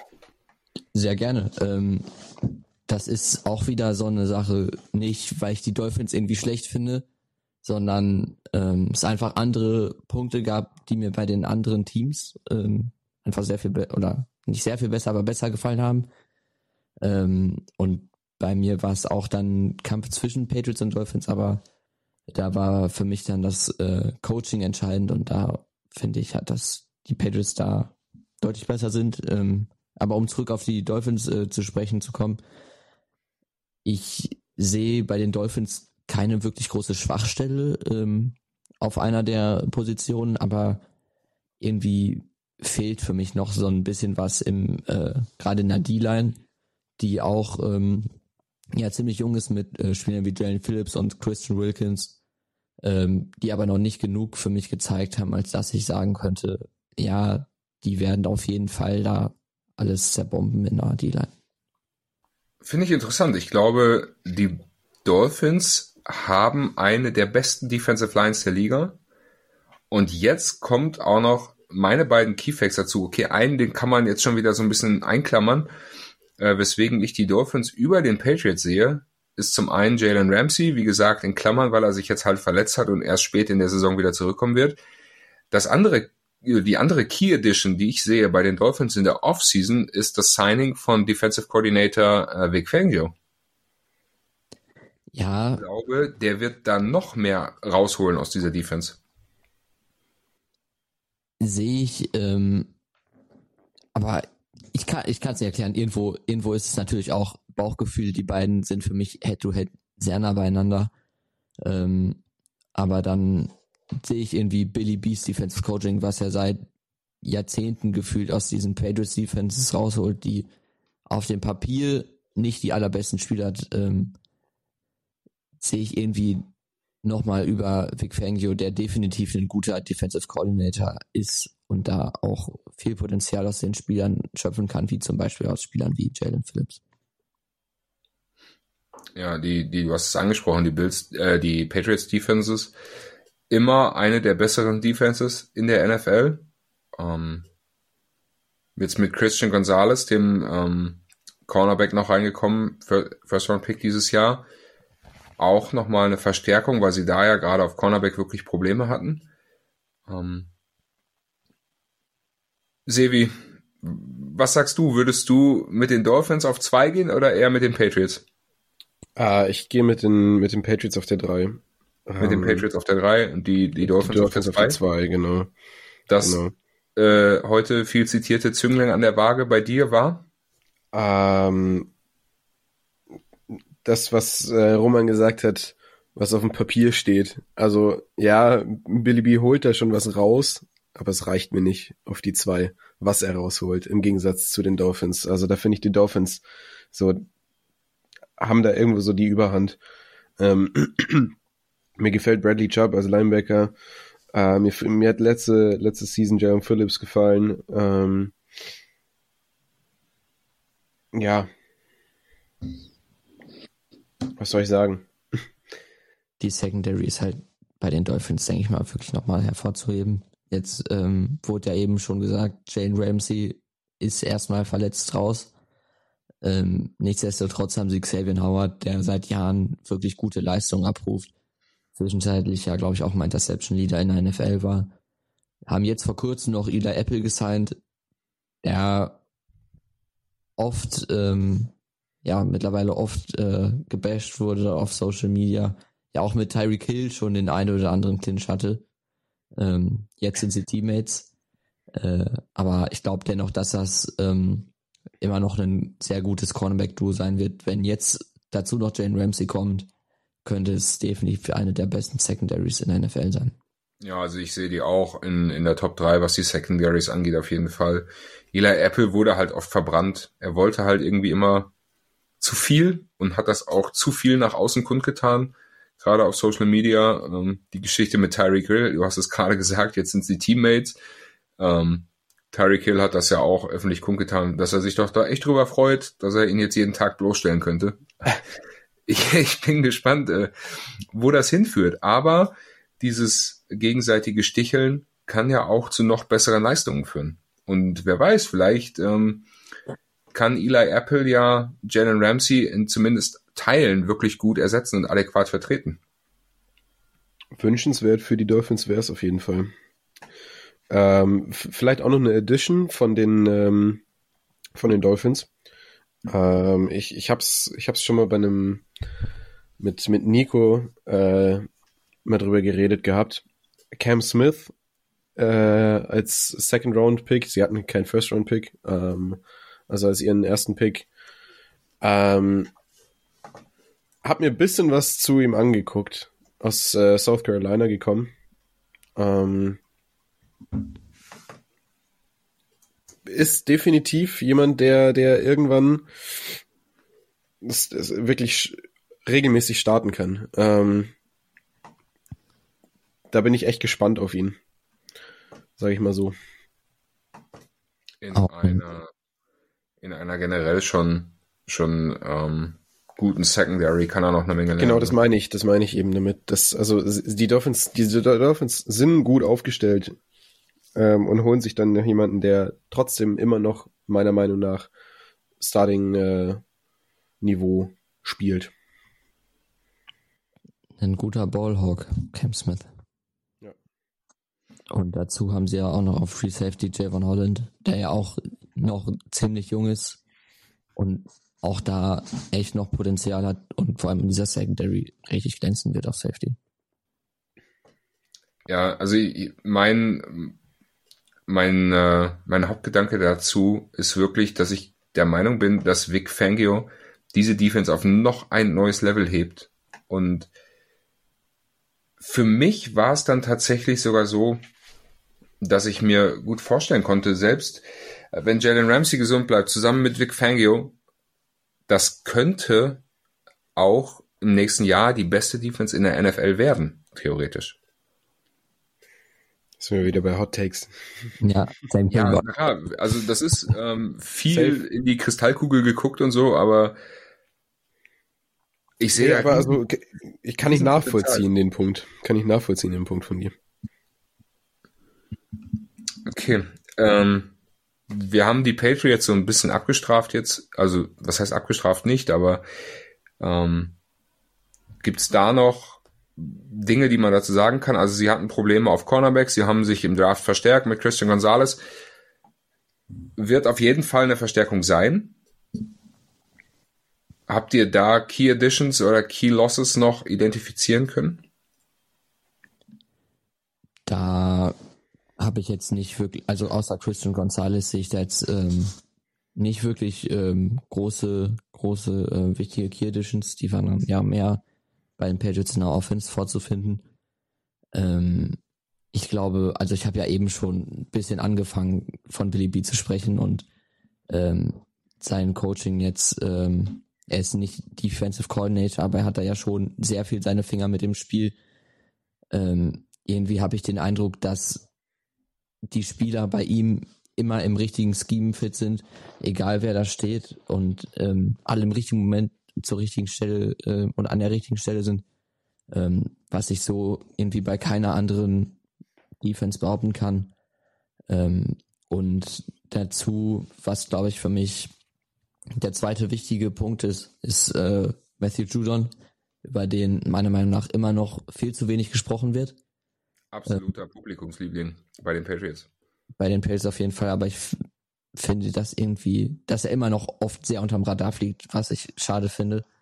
Ähm, mittlerweile kriegt er ein bisschen mehr Aufmerksamkeit, aber er ist wirklich, also man kann ihm so gut zugucken. Er hatte jetzt letztes Jahr auch ähm, 15,5 Sex, zwei Forced Fumbles. Ähm, Absolut. Also in seiner Karriere 62,5 Sex. Also das ist, äh, es sind auch schon irgendwo beeindruckende Zahlen. Auf jeden Fall. Er bekommt noch ein wenig, ein wenig wenig Liebe, aber vielleicht kann er ja in dieser Saison nochmal einen drauflegen. Ne, Im Jahr davor, 2021, 12,5 Sacks. Letztes Jahr, du, du hast es gesagt, 15,5. Ähm, also theoretisch müsste er dann jetzt in der Saison 2023 auf 18,5 Sacks kommen. Das wäre was. Das wäre was. Sack, Sack Leader in der NFL? Hot Take oder Oh. Machbar. Schon einen very warm take. Bei mir ist das schon fast eher kalt. Also du meinst, du siehst das, du siehst das realistisch? Nee, überhaupt nicht. Oder beziehungsweise, also, ja, okay, dann, dann quasi zu heißer Take. Dann wäre das ein, ein also, vulkanheißer ja, Take. Ja, genau, genau. Nee, also ich, da, da ist in der, in der Liga einfach zu viel zu viel Konkurrenz in, in, in Sack-Maschinen. Ja, ich glaube, er hat sehr viel, sehr gute Konkurrenz da. Wenn er die Zahlen aus den letzten zwei Jahren aber wiederholen kann, werden am Ende der Saison die Fans der New England Patriots auf jeden Fall sehr zufrieden mit ihm sein. Und vielleicht auch der ein oder andere Zuschauer ähm, ihm ein wenig mehr Liebe geben. Ich hoffe, definitiv wünschenswert. Dazu haben sie ja in der D-Line auch noch ähm, andere gute Namen mit Josh Uche zum Beispiel, der daneben als weiterer Pass-Rusher einen soliden Job gemacht hat. Christian Barmore kann man auch noch mal erwähnen. Äh, ich finde, das ist schon eine D-Line, die sich sehen lässt und unter Billy, ja, doch Billy B noch mal mehr glänzen wird. Ja, Billy B, ich geht er in seine 50. Saison als Coach, glaube ich. 49. oder 50. Das ist auch ähm, total abstrus eigentlich schon, ne? Wie lange ja. der schon in der NFL rumgeistert. Das ist verrückt. Und jedes Jahr irgendwie doch auch, ja, nicht sonderlich schlecht dasteht. Okay. Wir haben Bills, Patriots und Dolphins einsortiert. Das scheint, als wären wir uns bei Platz 4 einig gewesen. Und es scheint, als wären wir uns auch bei Platz 1 der Defenses in dieser Division einig. Roman, New York Jets. Gehst du mit? Gehe ich absolut mit, aber hätte ich nicht erwartet, dass wir uns da einig werden werden. Hätte ich auch nicht gedacht. Aber Sevi geht dann, glaube ich, auch mit, wenn ich da richtig ja. mitgezählt habe. Ja. Ja. Da ist, finde ich, von vorne bis hinten ist es, passt, passt es irgendwie für mich bei den Jets. Also, die haben den, den wenn nicht der beste Cornerback den, der Liga mit South Gardner, ähm, ich feiere den Typen extrem. Äh, macht mir richtig Spaß, ihm zuzuschauen. Ähm, I don't know, uh, Woods, äh, Quinn, äh, Quinn Williams äh, als Defensive Tackles. Auch Leistungsträger. Äh, es ist äh, vielleicht gibt, haben sie nicht äh, diese, also bis jetzt auf Source Gardner so super viele so so Einzelnamen, wo du den Namen hörst und direkt weißt, okay, das ist der der krasseste auf der Position oder sowas, aber dafür sind sie halt als als Unit so ausgeglichen und und, und gut so. Genau, das deswegen habe ich sie das war so das einzige, wo ich mir wo ich mir relativ früh klar war, dass ich sie auf eins oder zwei stecken will. Ja, stabile Defense Line, stabile Secondary. Ähm, Adrian Amos auf Safety zusammen mit, ähm, na komm, Jordan Whitehead. Whitehead, ja. Das sieht schon auf dem Papier richtig gut aus und ich glaube, wir haben da eine Defense, die auch Hot Take mäßig ähm, um die Top 5 Defenses locker mitspielen kann. Ja. Mit Sicherheit. Vor allem mit einem Headcoach, der als äh, Defensive Coordinator auch seine Erfahrung hat. Ja, letztes Jahr ähm, die zweitwenigsten Punkte zugelassen mit 18,6 Punkten pro Spiel.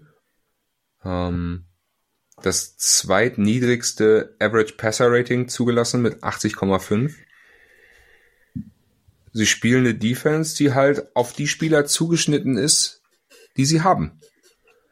Und das hat Robert Zahler auch gesagt. Wir werden Wunden erleiden, aber diese Wunden und Verletzungen werden uns zu Gewinnern machen, wenn die großen Spiele kommen. Ja.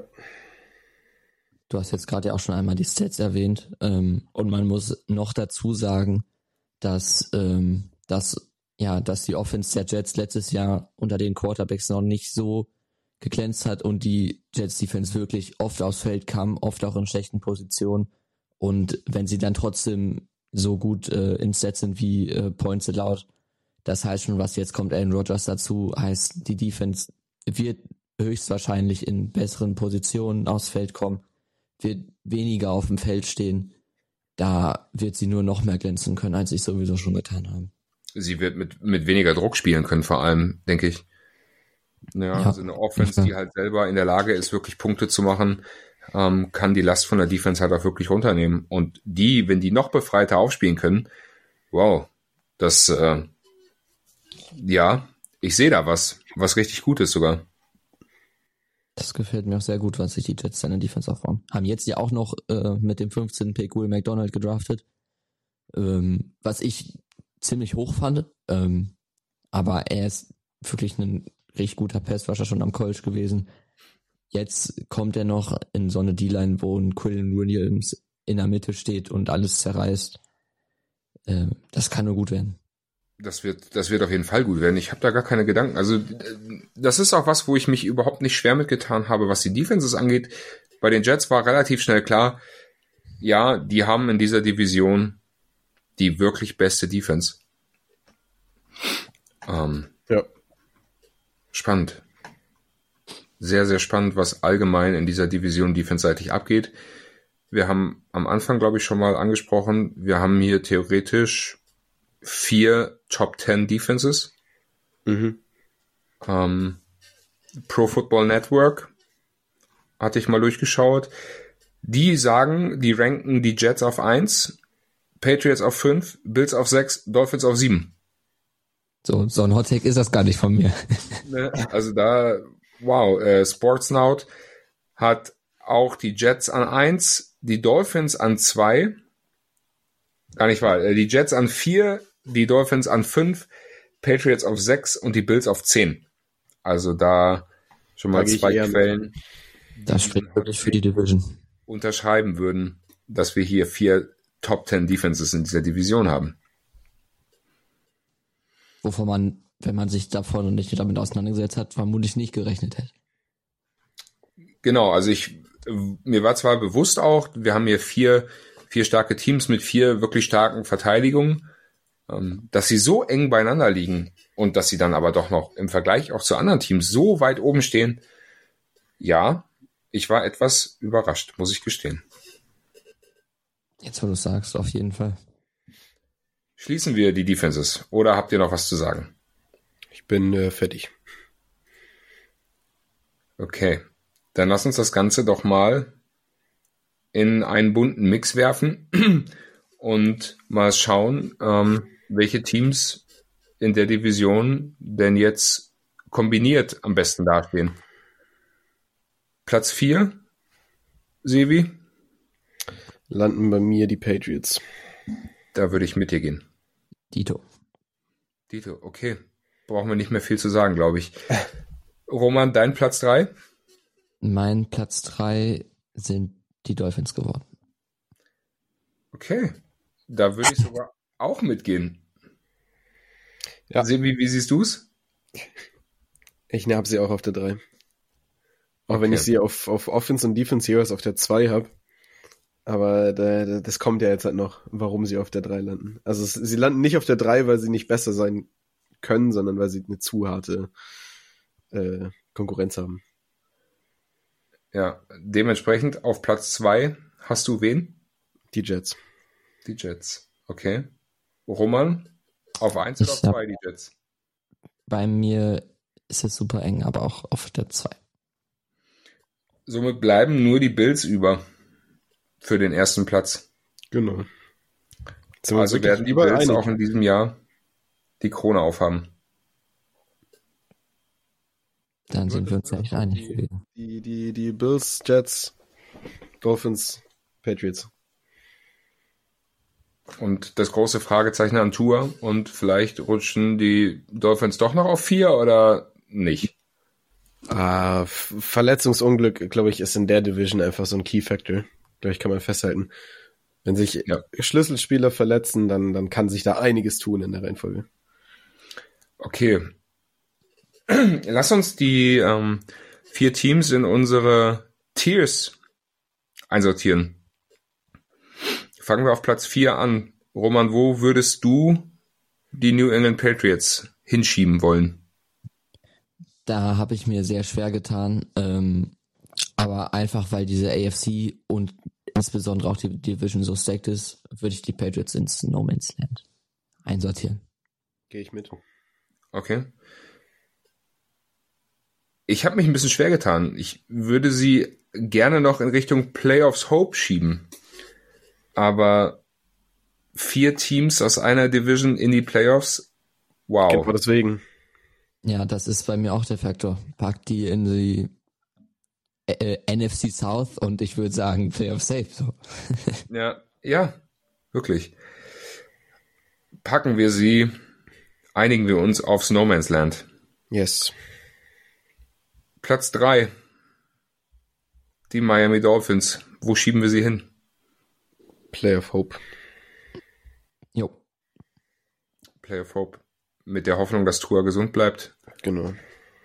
Und ich glaube, wenn, wenn er gesund bleibt, können sie auch in den Playoffs eventuell sogar weiterkommen. Also ich würde es jetzt halt noch lange nicht irgendwie zum Super Bowl Contender oder äh, in die Richtung schieben, aber ich denke, den einen oder anderen Sieg in den Playoffs können sie sich trotzdem äh, oder würde mich nicht wundern, wenn sie es soweit schaffen. Ja. Könnte man auf jeden Fall vertreten. Ich habe sie auch Playoffs Hope einsortiert. Ähm, zu Platz zwei die New York Jets. Super Bowl Hope oder nicht? Ich fand es schwierig, das einzusortieren, was äh, sich bei den New York Jets gerade aufbaut. Ähm, ich habe jetzt Playoff Safe ähm, oder habe sie in das Tier gerankt. Ähm, auch wenn sie ja laut meiner und ja eurer übereinstimmenden Prediction auch nur Zweiter werden, ähm, würde ich bei den Jets mit äh, Playoff Safe gehen. Auch in der Stacked AFC. Ja, kann Okay. ich auch anschließen. Würde ich auch genauso unterschreiben. Aber die Bills, die packen wir dann schon in den Super Bowl Hand, oder? Da würde ich mitgehen. Cool. Die, die werden's, also ich, ich würde mir wünschen, wenn sie dieses Jahr äh, vielleicht mal für die Bills Mafia irgendwie eine Belohnung bereithalten. Zumindest ein, ein tieferer Playoff Run Ja, ja, Ne. ja, ja. wäre schon Vorbei. wünschenswert. Okay, Teams einsortiert. Da bleibt nur noch eins. Wir schauen uns die Overwatchen anders an. Zum großen Abschluss. Ähm, fangen wir unten auch wieder an. Mhm. New England Patriots. Over under seven and a half. Over oder under? Ich habe ein knappes Over und ähm, bin am Ende bei einem Rekord von 8 und 9 rausgekommen. Äh, ich gehe under mit 7 und 10. Mit 7 und 10 würde ich auch gehen. Ähm, bei, für, bei mir gehen sie noch mit 5-5 in die Bye Week. Die haben sie in Woche 11. Kommen aus der Bye Week mit einem Sieg gegen die Giants. Verlieren dann gegen die Chargers. Gewinnen nochmal gegen Pittsburgh und zum Abschluss kommen nochmal vier Niederlagen. Und mit 7 und 10 ist man dann im ja, sogenannten No Man's Land angekommen, wenn man will. Es ist halt auch einfach ein sehr harte, hartes Schedule, den sie haben. Ja, das trifft halt die gesamte Division diese, äh, dieses Jahr. Ja, das stimmt. Die haben wirklich Machen sie es brutale halt auch gegenseitig nicht, nicht leicht. Ja, man klaut sich auch noch die Division-Siege selber, ne? Untereinander. Okay, New York Jets over under nine and a half. Da gehe ich wieder mit dem Over. Auch wieder knapp. Äh, mein Rekord 10-7. Mhm. Gehe ich auch mit. 10-7 steht bei mir auch. Ich habe sie sogar bei 12 und 5. Boah. Und die Bilds-Sache auch noch drüber? Am Anfang, also die Jets, um mal kurz noch da zu bleiben, ähm, ich sehe einen Win in Woche 1 gegen, gegen die Bills. Und dann haben wir so ein kleines Wechselspiel. Sie verlieren in, äh, verlieren in Dallas, gewinnen gegen die Patriots, verlieren gegen die Chiefs, gewinnen gegen die Broncos, verlieren gegen die Eagles, gehen mit 3-3 in die Bye Week. Und danach verlieren sie nur noch gegen die Bills und gegen die Browns. Okay. 12-5 finde ich schon Hausnummer. Aber ich kann es auf jeden Fall, kann es auf jeden Fall sehen. Ich glaube, ich würde eher in Richtung, also jetzt, na, nachdem ich, nachdem ich deine Points gehört habe, will ich fast noch eher in, in, in 11-6 gehen. Ähm, weil ich dann 12-5 doch ein bisschen zu hoch gegriffen finde, aber ich, ich äh, verstehe es auf jeden Fall.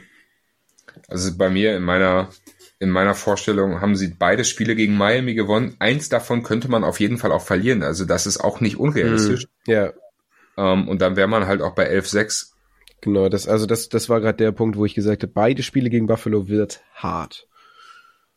Ja, sie, gegen Buffalo habe ich sie tatsächlich 1-1. Also sie gewinnen zu Hause gegen Buffalo und verlieren in Buffalo. Ach so, so meinst du es? Hm? Ah, ja, okay, okay, okay, okay. Ja, ja, ja. Okay. Kommen wir zu den Dolphins. Over and under 9,5. Das ist mein einziges Under in der Division. Ähm, Habe ich 9 zu 8. Ja, ich auch. Okay, ich habe sie sogar bei 8 und 9. Dann sind wir uns da mit dem Under ja ziemlich einig. Ja, auf jeden Fall. Ähm, ich glaube, die Dolphins haben realistische Chancen in Woche 2 und 3 Patriots und Broncos zu schlagen, verlieren dann aber beide Spiele, die danach kommen, gegen die Bills und gegen die Giants, ähm, schlagen die Panthers und die Eagles in Philadelphia, gehen mit 5-4 in die Bye Week und nach der Bye Week kommen zwei Niederlagen, ein Sieg, drei Niederlagen, zwei Siege zum Abschluss. Und dann heißt es 8-9. Kann nicht so kommen sehen. Definitiv die Wahrscheinlichkeit da. nur noch die Bills übrig. Bei den Bills steht aus Las Vegas frisch eingetroffen plus minus 10,5. Wieder um Punkt 5 drüber. Äh, 11-6 bei mir. Ich gehe bei 12,5. 12,5 steht bei mir auch. Was siehst du, welche Teams ähm, könnten sie realistisch verlieren in deiner Welt, Sebi? Ähm, Cincinnati, Philadelphia. Ich weiß nicht. Ich, ich, ich, ich habe immer bei, bei Bills Patriots habe ich immer ein ganz schlechtes Gefühl für die Bills. Ich weiß nicht warum, aber das ist immer so. Ein Spiel davon äh, gebe ich den Patriots. Ähm, Und sonst äh, die anderen zwei äh, der andere, nee, ein Lose ist noch übrig. Äh, der, der gebe ich so ein so ein bisschen in die Runde immer rein. Ich, ich, ich halte mir immer einen, einen frei noch. Ähm, quasi, dass ich, dass ich da einen sicheren habe, falls irgendein Upset kommt irgendwie. Sonst, ja. Ich habe diesen Upset quasi in Woche 10 gegen die Broncos drin. Den habe ich auch bei mir gegen die Broncos. Dazu habe ich noch Jaguars. Da sehe ich auch eine Niederlage. Und Broncos, ich weiß nicht, das ist irgendwie so ein, irgendwie so ein dumpfes Bauchgefühl, dass man äh, in Malheil, Malheil mal gut verlieren kann. Ja, sowas habe ich mir auch gedacht. Irgendwie so, der Gedanke war so, Broncos, mh, fühlt sich komisch an. Das Dann stimmt. haben sie noch Niederlagen, also gegen die Jets, Broncos, Eagles, Chargers und im letzten, im letzten Spiel in Woche 18, da sind die Playoffs safe gegen Miami. Für die geht's dann vielleicht noch um eine Menge. Da sehe ich sie dann nochmal verlieren. Und ich komme auch dann auf 12 und 5. Ja, was eine spannende Division, finde ich. Ja. Ich glaube, mit am besten, finde also am spannendsten zu verfolgen von denen, die wir bis jetzt hat, äh, behandelt haben im Podcast. Ähm, werde ich sehr, sehr genau mit beobachten, was da passiert. Ich habe sehr, sehr Bock auf die Division. Ja, Finde ich auch. Ich finde, da kann man vielleicht noch die AFC North mitzählen. Aber ansonsten gibt's kaum Divisions, wo alle vier Teams so viele Chancen haben auf die Playoffs. Da habe ich mir genau die richtigen zwei bis jetzt äh, rausgesucht äh, für die Folgen, die ich mache. AFC North und äh, jetzt hat AFC West. Schlau im Leben. East. East in der, in der AFC West ist ja auch eine Menge los. Ja, AFC West Raiders, ist auch spannend. Chiefs, Broncos und Chargers ist auch eine super spannende Division, haben wir ja schon abgehandelt. War die erste Folge unserer Division Previews. Generell, die AFC ist bärenstark. Ja. Auf jeden Fall. Dieses ganze Reden drüber macht mir eigentlich nur noch mehr Bock auf die, auf die Season. Ich weiß nicht, wie es euch geht, aber ich bin immer, nach, nach der letzten Aufnahme ging es mir genauso. Ich, ich war nach der, der Aufnahme kurz noch äh, am Rumsitzen und war einfach, okay, ich, ich, ich will jetzt Football-Content sehen. Bin auf YouTube gegangen, habe mir irgendwie Season-Highlights von äh, letztem Jahr angeguckt. Ich, hab, ich, ich fühle es einfach so in mir schon, diese, diesen Hype auf, auf äh, die neue Season. Ähm, ich hab Bock. Ich hab richtig Bock. Ja, Ja, es macht ist lange halt auch schon wieder August. Ja. Es geht bald los. Gott sei Dank. Finally. Auf jeden Fall. Okay. Wir sind durch mit der Folge. Es hat mir sehr viel Spaß gemacht mit euch. Tito? Ebenso.